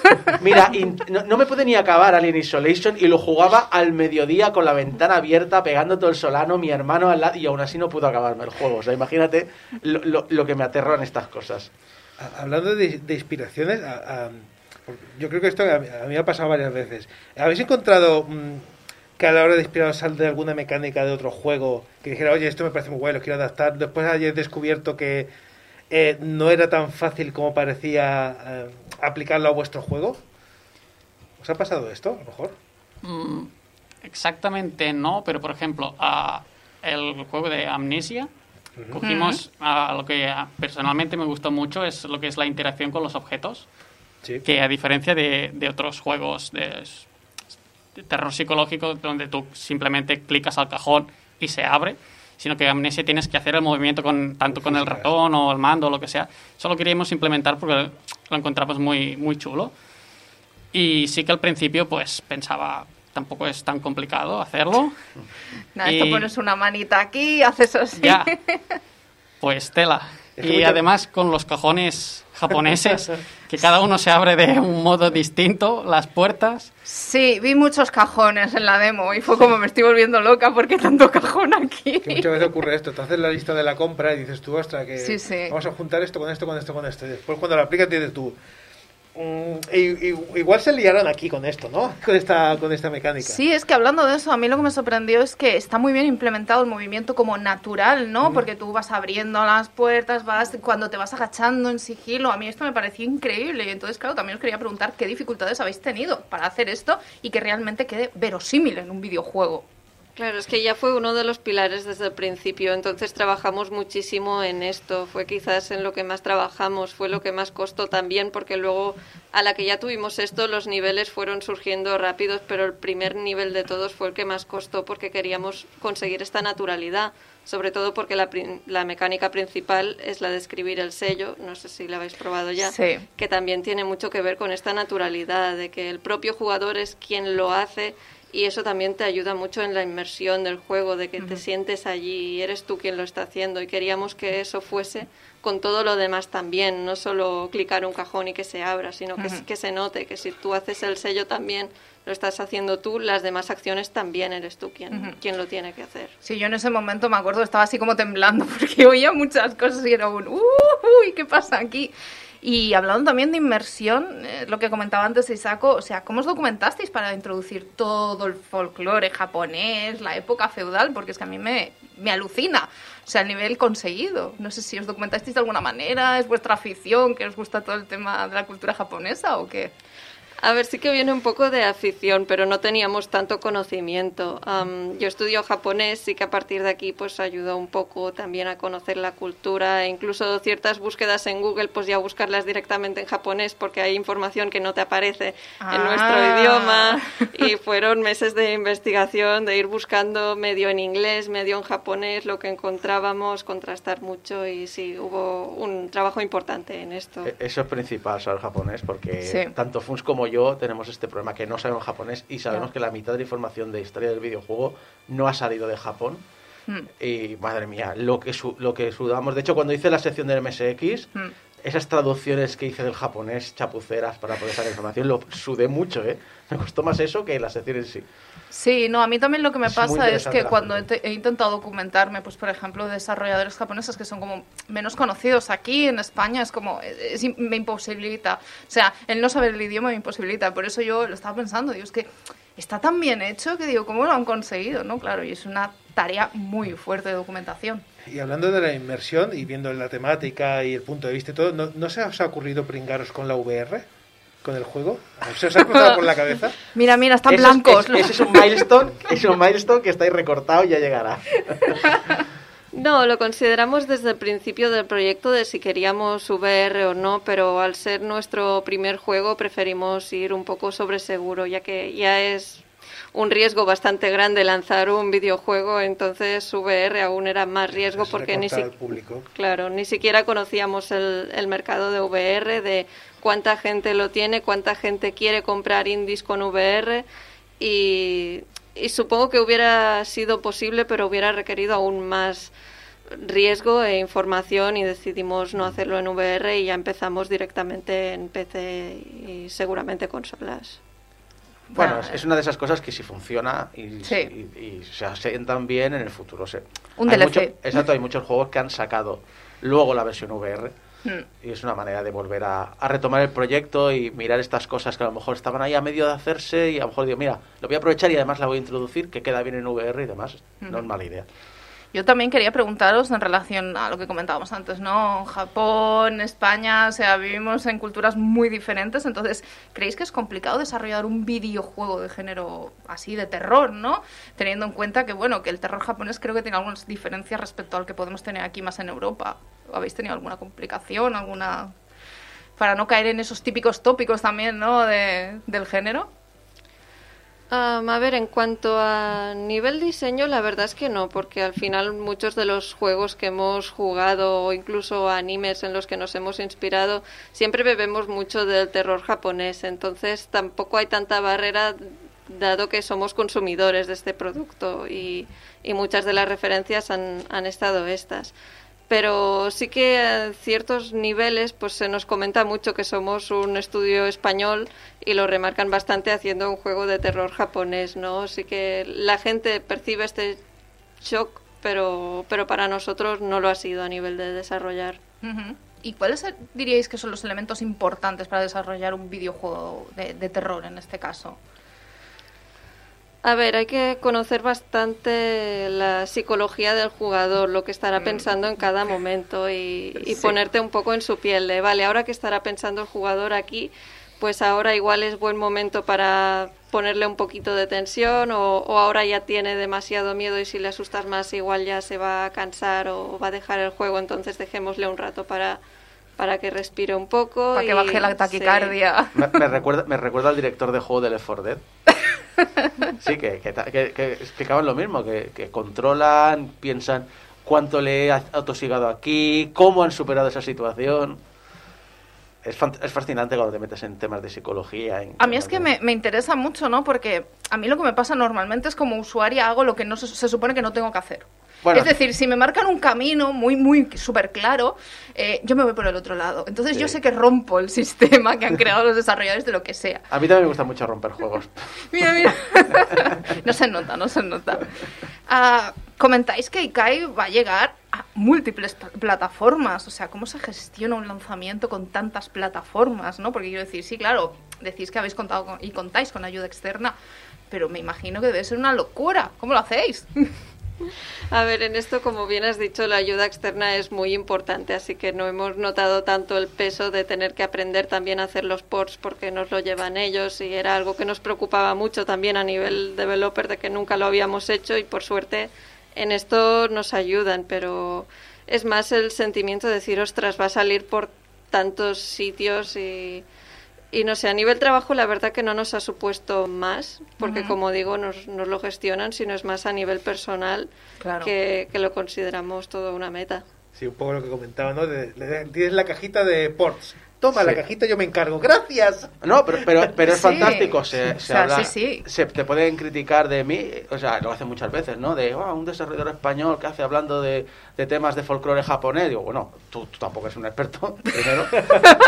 pero decir, no, no, esto es nuestro primer producto, es un producto que además se ve a la legua, que está pulido, que se ve muy interesante, se ve muy ambicioso. Y al mismo tiempo, es que aquí tengo apuntado, eh, empecé a través de Steam, Nintendo Switch, PlayStation 4, PlayStation 5 que un estudio se estrene así, se estrenase por la puerta grande y, a- Sí, y me sí. encanta porque son esos detalles que la gente muchas veces habla de la industria española del videojuego negativamente, pero por ejemplo, recordemos, Mercury Steam, eh, Metroid Dread, Ajá. es el Metroid más vendido de toda la saga en su primer mes, y hecho por un estudio español. Sí, sí.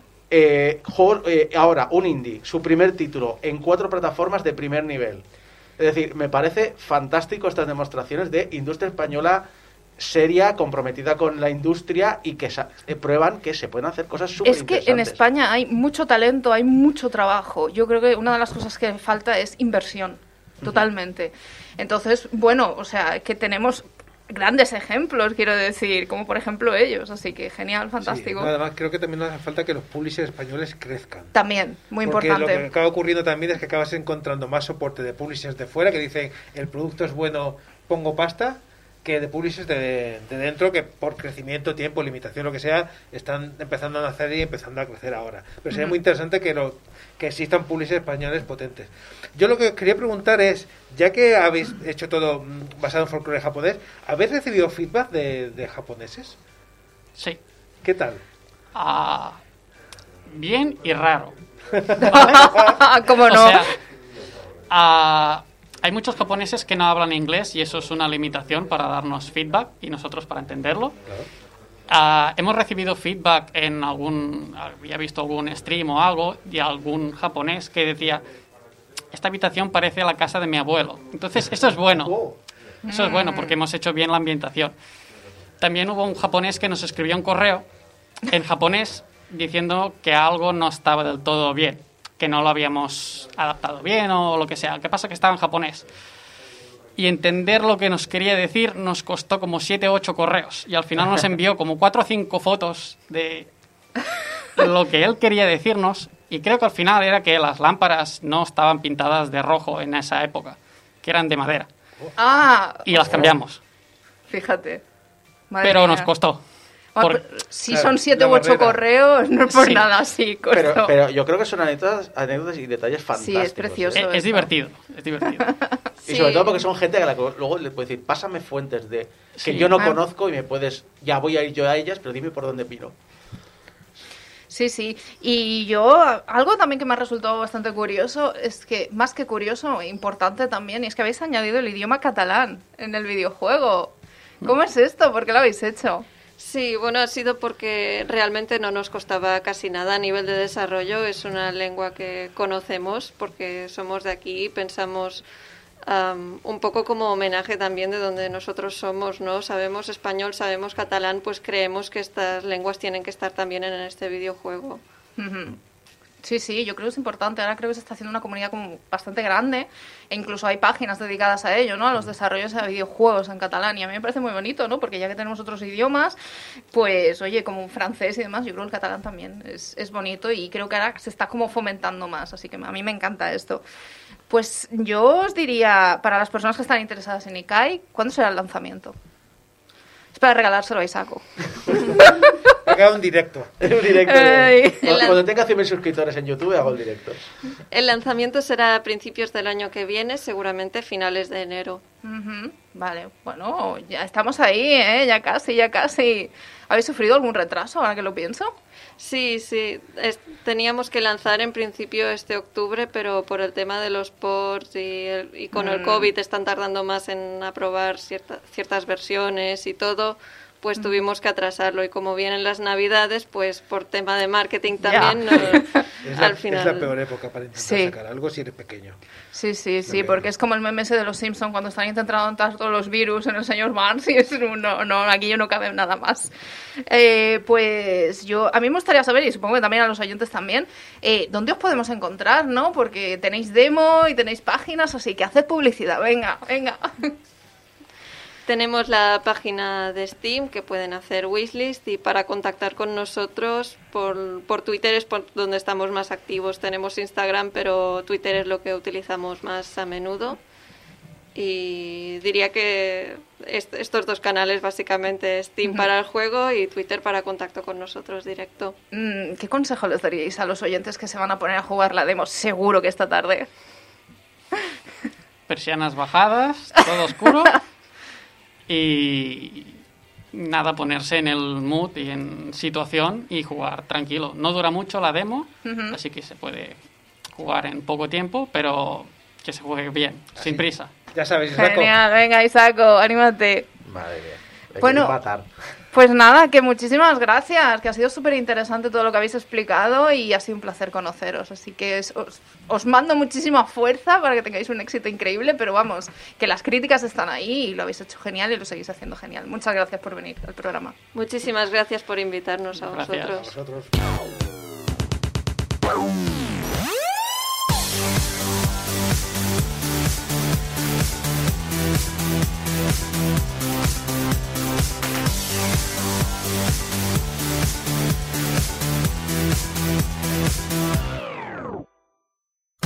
Diógenes, ese, ese, bueno, ese rinconcito en el que cogemos nuestra biblioteca digital, que el otro día me puse con el Go Galaxy y ya iba por los 1500 juegos sin contar las suscripciones. Eso es formato Ah, digital, ¿eh? Vas camino de romper el récord mundial, ¿verdad? No, Fukui seguro que tiene el triple. Eh, pero que, de eso lo he dicho, pues cogemos un- uno de estos videojuegos, a veces en formato físico, como hacías tú hace un par de años, Javi. Eh, en la mayoría en formato digital. Lo los sigo haciendo, ¿eh? los, los desempolvamos un poquito y los estrenamos por primera vez. Hoy vamos a estrenar una cosa, lo, lo estoy anunciando. Normalmente no lo anunciaría, pero lo estoy anunciando ¿por qué? Pues porque esto puede fallar y se puede romper. Spoiler, va a fallar. Exacto. Bueno, Tenemos por videoconferencia a Abraham, que no sé si se nos escucha. ¿Abraham estás? No sé, eh, sé que era un canal este que tenías que parchearlo. No, no, pero...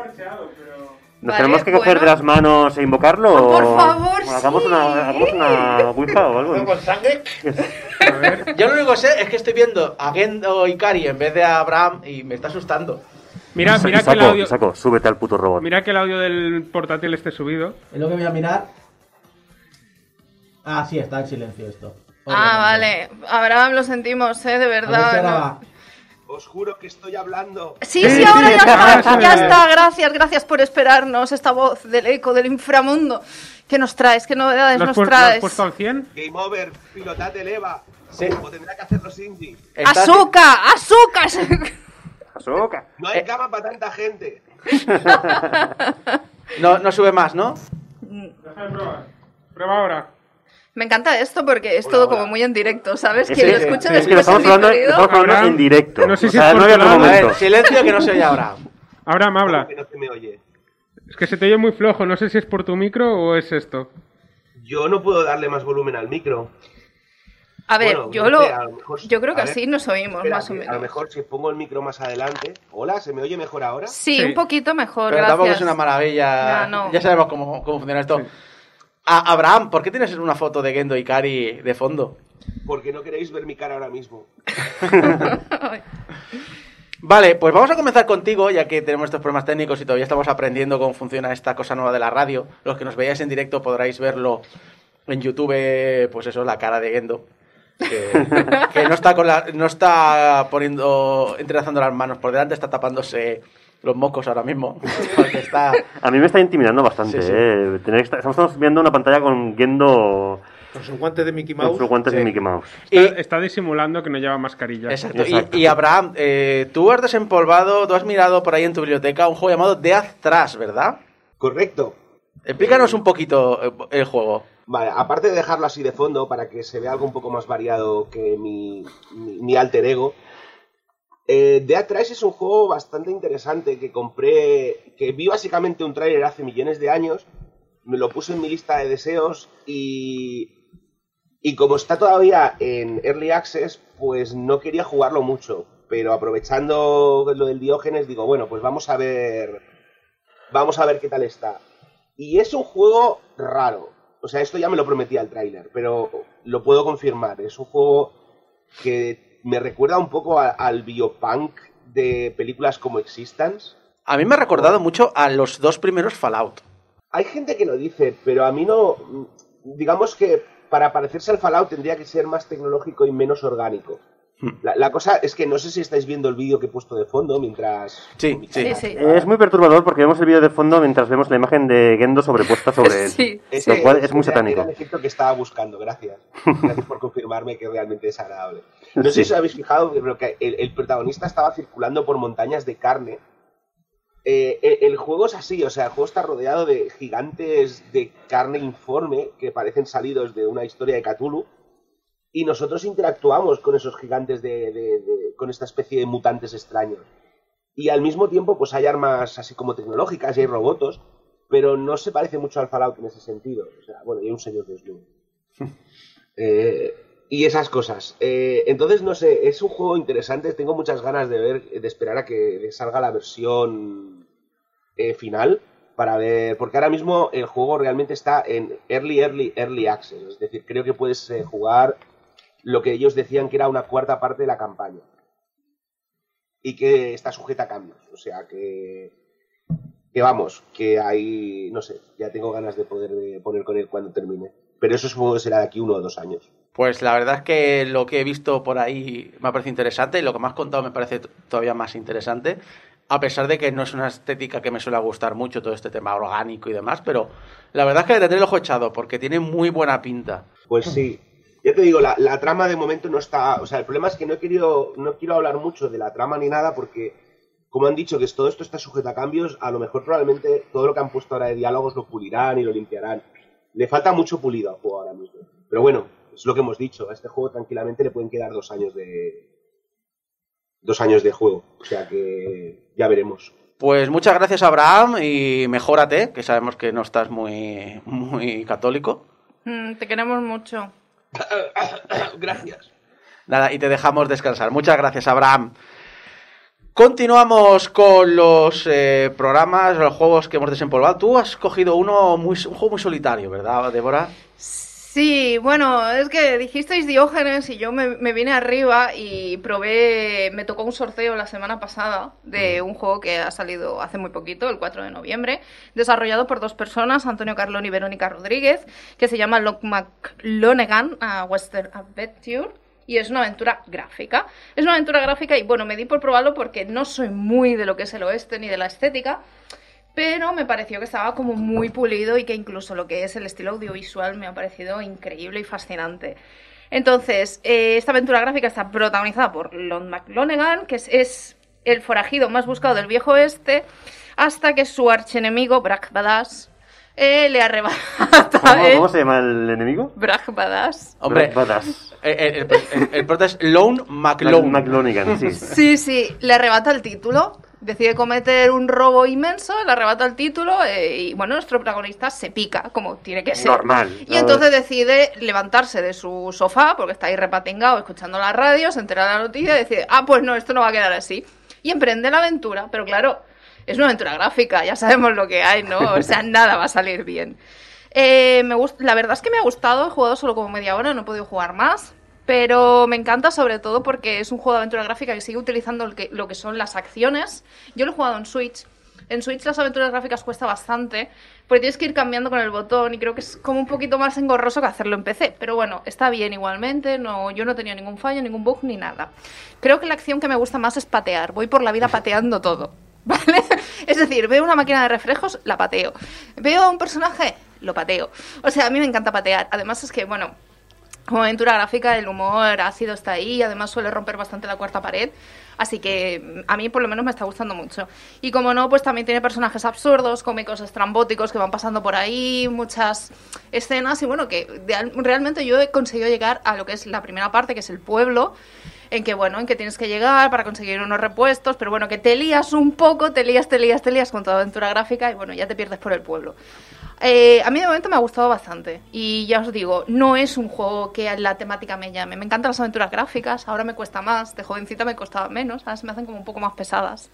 Pero la verdad es que me ha enganchado bastante y ya os digo, el estudio es nacional, ha sacado hace muy poquito el juego y yo agradezco también que me haya tocado en el sorteo porque creo que de otra manera a lo mejor no lo hubiese probado. Son, si no me equivoco, una pareja de Valladolid, los que han Son hecho... una pareja, sí, sí, solo son dos personas y además hace poco tuvieron un poco de movida con tema de- temas de comunicación, eh, entonces me sale muy mal, y entonces yo creo que está, está bien también que hablemos de, de videojuegos de aquí y que no hace falta que tengan dos, tres años o diez años que los tengamos ahí con polvo. Bueno, ya sabéis, Low McClonega, la Western Adventure, si os interesa. Eh, Geco, ¿qué traes tú? Traes Pues- la segunda parte de algo que ya se ha hablado en este programa. Efectivamente, más le iba a comentar. Eh, yo he jugado esta semana de Profession 2 Calvary. Que, no es- que es un. Ya, sí, es un juego que ya habrá quien lo conozca y quien no debería. Debería, porque es eh, también una aventura gráfica como la de Débora. Eh, normalmente me juego un juego que está. que llevo años en la en barbecho. Que lo tengo ahí esperando, pero es que este tenía tantas ganas de jugarlo que digo, bueno, pues mm, lo juego y ya de paso lo comento en el, en el Diógenes. A ver, es una aventura gráfica, continuación directa, eh, se supone que es eh, espiritual, pero es continuación directa de For Last Things, que también está fácil de encontrar en Steam y lo tenéis... eh, Bueno, ya avanzo que el juego lo he jugado en el Game Pass. O sea, eh, este juego en concreto, que se puede jugar perfectamente sin haber jugado el anterior, eh, está en el Game Pass, con lo cual ya mm, podéis ir a buscarlo perfectamente. Y es una aventura gráfica, point and click muy clásica. Eh, mm, digamos que es una mezcla entre... a la que veis el aspecto ya veréis que es, eh, el homenaje es eh, directo a, lo- a Terry Gilliam, a los eh, dibujos que hacía, eh, ilustraciones que hacía en los Monty Python. De hecho, todo el juego, escenarios, personajes, están basados en cuadros y en esa estética renacentista y de hecho todo en ello es eh, muy, muy renacentista, muy barroco, muy todo con música de clavicordios. Sí. Pero es una aventura gráfica de humor y muy mala leche. Y es lo que me encanta. Las conversaciones, algunas son muy top, ¿eh? Son muy top. Hay algunas conversaciones que lo, lo hemos comentado por Twitter estos días, parece escritas Sí. por gente del programa, por ejemplo por Mari. Sí. La- os comento un poco de qué va la historia para que veáis un poquito el rollo que se lleva, ¿vale? Eh, la protagonista es una guerrera en armadura y con espada, eh, una loca con, de hecho con espada, podemos decirla, podemos catalogarla así. ¿Por qué? Pero de- No, digo, me, has, me- has- me has descrito así, es decir, no, Sí. no he visto nada del juego. Pues imagínate una sota de bastos, ¿vale? Mm, Cabreada. Bueno, sota de espadas, mejor dicho, ¿vale? Porque de hecho va con, va, va con espada y ya te digo. El juego empieza ah, matando con 200 personas di- directamente en un montaje. O sea, la ves ahí descabezando, empalando, mm, pateando, destrozando a todo el mundo. Pero ¿qué pasa? Que están en una guerra santa y la guerra santa al final de ese montaje se ha acabado. Y al acabarse han ganado ellos, han ganado los buenos. Entonces, ¿qué pasa? Que está prohibido matar más. Y la protagonista se ha quedado como diciendo, no puedo matar más, es el peor día de mi vida. Entonces, claro, ¿qué hace? Pues decide ir di- directamente a buscar al, al líder, a- que por cierto, el, el doblaje de este juego es buenísimo, es eh, Sí. Marcial el Inmortal. Marcial el Inmortal, que es el líder de los buenos, digamos, de la Guerra Santa, que han ganado. Entonces, va ahí para pues mm, intentar eh, decirle, a ver, yo que sé, eh, nombre de Dios, en nombre tuyo, lo que sea, déjame matar un poquito más, aunque sea y tal. Y Marcial el Inmortal, que es bueno, dice, no, no, nosotros ya no matamos más, ya hemos eh, acabado con el ejército enemigo. El ejército enemigo ha huido y, bueno, y el líder del ejército enemigo, que es Saturnino el Divino, pues directamente también se ha exiliado y ha huido. Ah, pero está vivo. Dice, sí. Hombre, supongo entonces que si alguien lo matara, te haría un favor y podías hacer la, vista gorda. Dice, hombre, podría. Dice, pues ya está, no sale más, me voy. Y se, sal- se va corriendo a matar a al, al Divino, que está en la otra punta del país y evidentemente está en un pues en una fortaleza que, bueno. Pero como es una loca con espada, pues para allá que va, directamente. Por supuesto. El juego tiene unos diálogos espectaculares, ¿eh? O sea, es humor muy chorra, muy, muy divertido. Y esto está todo lleno de homenajes pues, a los Monty Python, al Monkey Island y a todos los que os podéis imaginar. Solamente con la estética y con el humor chorra que tiene, está súper eh, súper eh, recomendable, vaya. Solo llevo una horita jugada y me da la sensación de que es un juego corto, como lo era el primero. Así que seguramente me queda otra sesión de juego y ya está, pero bien lo merece la pena, ¿eh? For Last... Perdón, For Last Thing no, eso fue el anterior. Eh, anterior. The Procession to Cavalry. Tu, tu Calvary. Calvary, vale, Sí, que siempre, lo escribo, siempre lo escribo mal, ¿eh? Vale. Perdón. The Procession to Calvary. To ya Calvary. lo tenéis en Game Pass, entre otros lugares. Alex, tú vas a apuntar un par de juegos, pero elige uno. Ah, bueno, pues ya que hemos, ah, este- hemos entrevistado gente del Patrio, yo creo que hablaré de, de Monster Prom, entonces. Ah, estuve, básicamente, estuve haciendo un día de probar juegos cooperativos, que a mí me gustan mucho los juegos con dinámicas cooperativas. Y uno de los que probamos fue el Monster Prom, que es un dating simulator que está producido por un estudio de aquí Barcelona, aunque el publisher creo que es externo. Ah, bueno, es internacional. Está muy bien, es muy divertido, tiene cosas que me molaron mucho, como por ejemplo, ah, puedes escoger el género, o sea, les da igual el género, puede ser hombre, mujer, no binario, porque al final los monstruos tienen citas con monstruos. No, no hay género en el mundo de los monstruos, por decirlo así, pero está, está bastante bien planteado, te lo deja escoger. Y es básicamente eso, quedan tres semanas para la, el...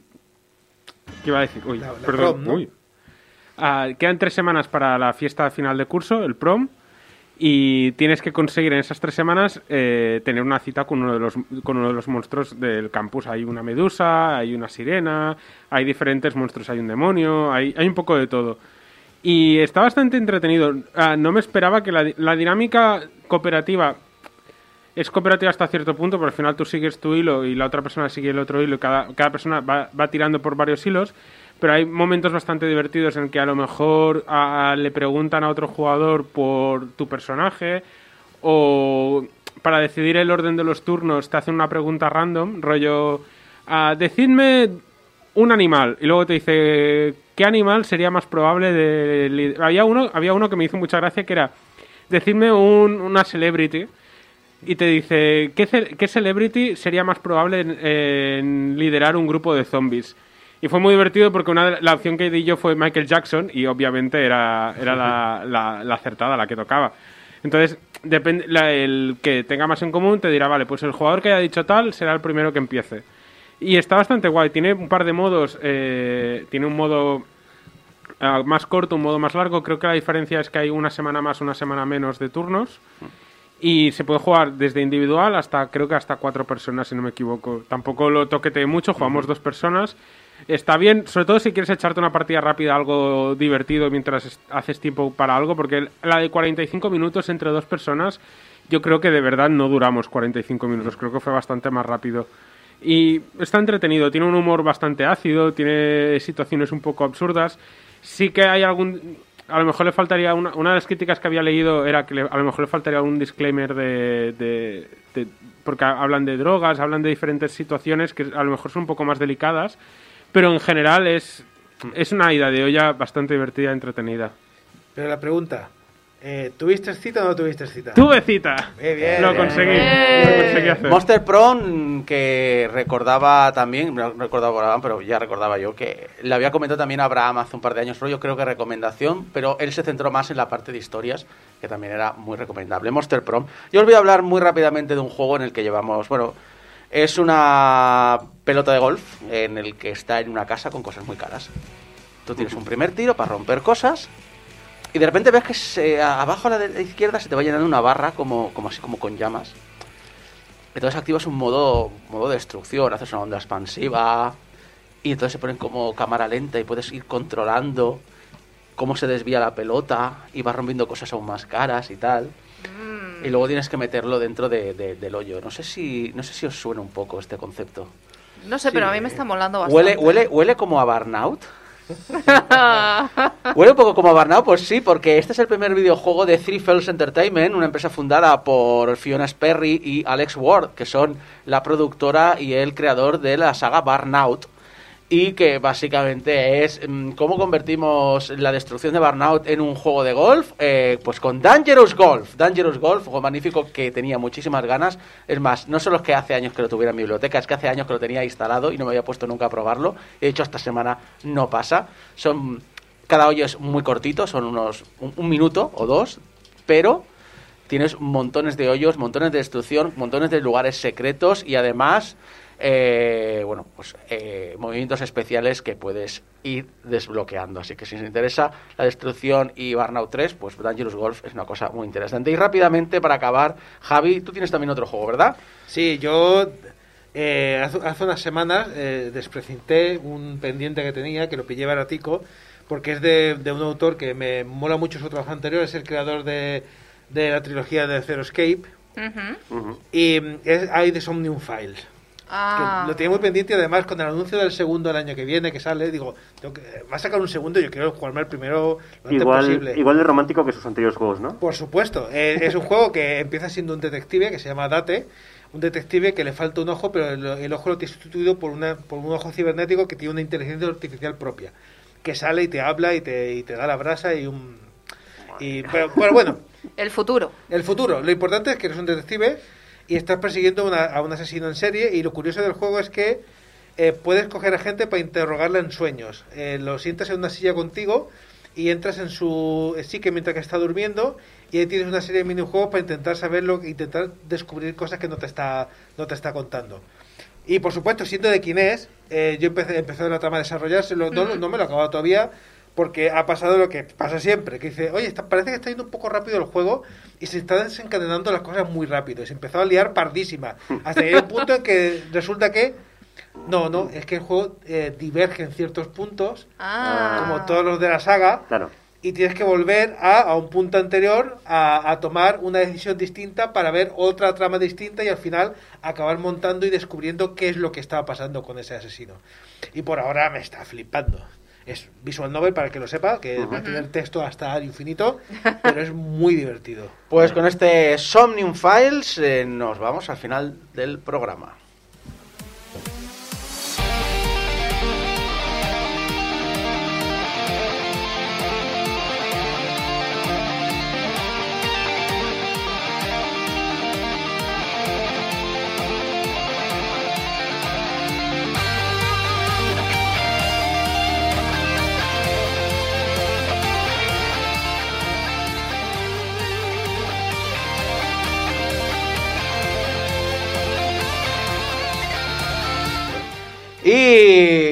Y despedimos el programa. Eh, programa 728. eh, gracias al equipo aquí presente: Débora López, eh, Jeco.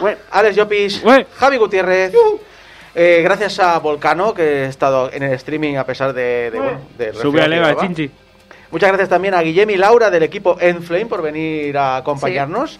Y bueno, se de ustedes Isaac Viana que os ha conducido estas dos horas de programa. Eh, haciendo repaso por internet, tengo un par de mensajitos, uno de Juan Carlos González, que como respuesta al tuit que hago siempre con el sumario del programa y el enlace directo al post, dice, como cuando pasas por Twitter y te quedas en un post por una hora y 36 minutos. Gracias por seguir al pie del cañón. Gracias a vosotros también por seguir con nosotros. Y Daniel Aragón, que hablando de Marvel's Avengers la semana pasada por el tema de juegos como servicio y la bronca que metió Square Enix, eh, bueno, bronca, el, la pullita. Hombre, él considera, Daniel, que Marvel's Avengers se vio lastrado por efectos de la pandemia, que esto repercutió a que muchas expansiones no salieran cuando tenían que salir. eh, claro, en un juego como servicio que depende de ellas y de una comunidad que está impaciente por novedades, pues ocurre.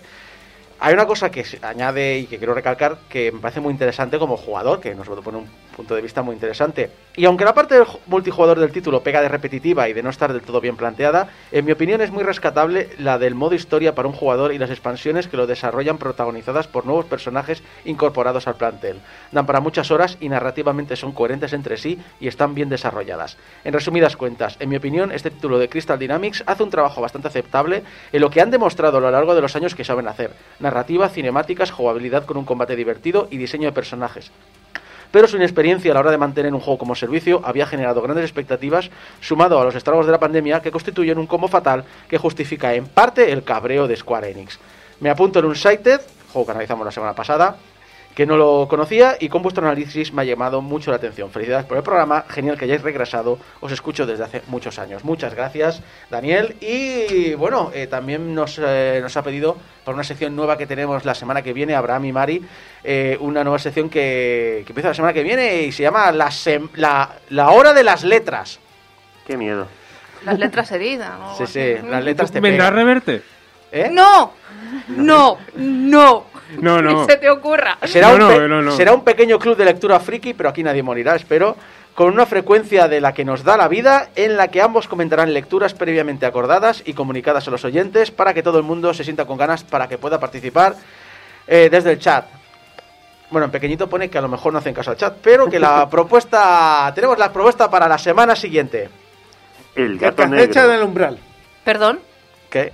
El El que gato acecha en el negro. umbral. ¿Qué? Vale, que, son, Ah. que, que tienen dos títulos, que el gato negro y el que acecha en el umbral, que se han liado. Mira, la semana que viene lo estrenamos, tenemos club de lectura, porque ya no sabemos qué hacer para atraer al público joven, que le mola lo del lo del club de lectura. Y recordar, portalgameover.com barra donaciones, ya se ha arreglado, podéis donarnos, tenéis un hilo en Twitter explicando por qué ha cambiado el sistema de donaciones, pero recordar que va directo a Dreamhost, nuestro servidor. Recordar que en todas las redes sociales estamos siempre como Portal Game Over, que nos puede escuchar obviamente en la radio en directo, pero también por descarga directa, iTunes, vuestro programa de podcast preferido. También estamos en iBox, YouTube y Spotify, que nos podéis enviar mensajes de amor a público arroba portalgameover.com y vuestros mensajes de odio a Isaco no está jugando a juegazos como Ikai arroba portalgameover.com porque es un cagao. ¡Cagao! Y recordad que mirad en portalgameover.com barra colabora si queréis eh, participar en el programa con alguna sección o algo, tenéis ahí toda la información. Hasta la semana que viene, nos vemos de aquí a siete días. Hasta entonces, adiós.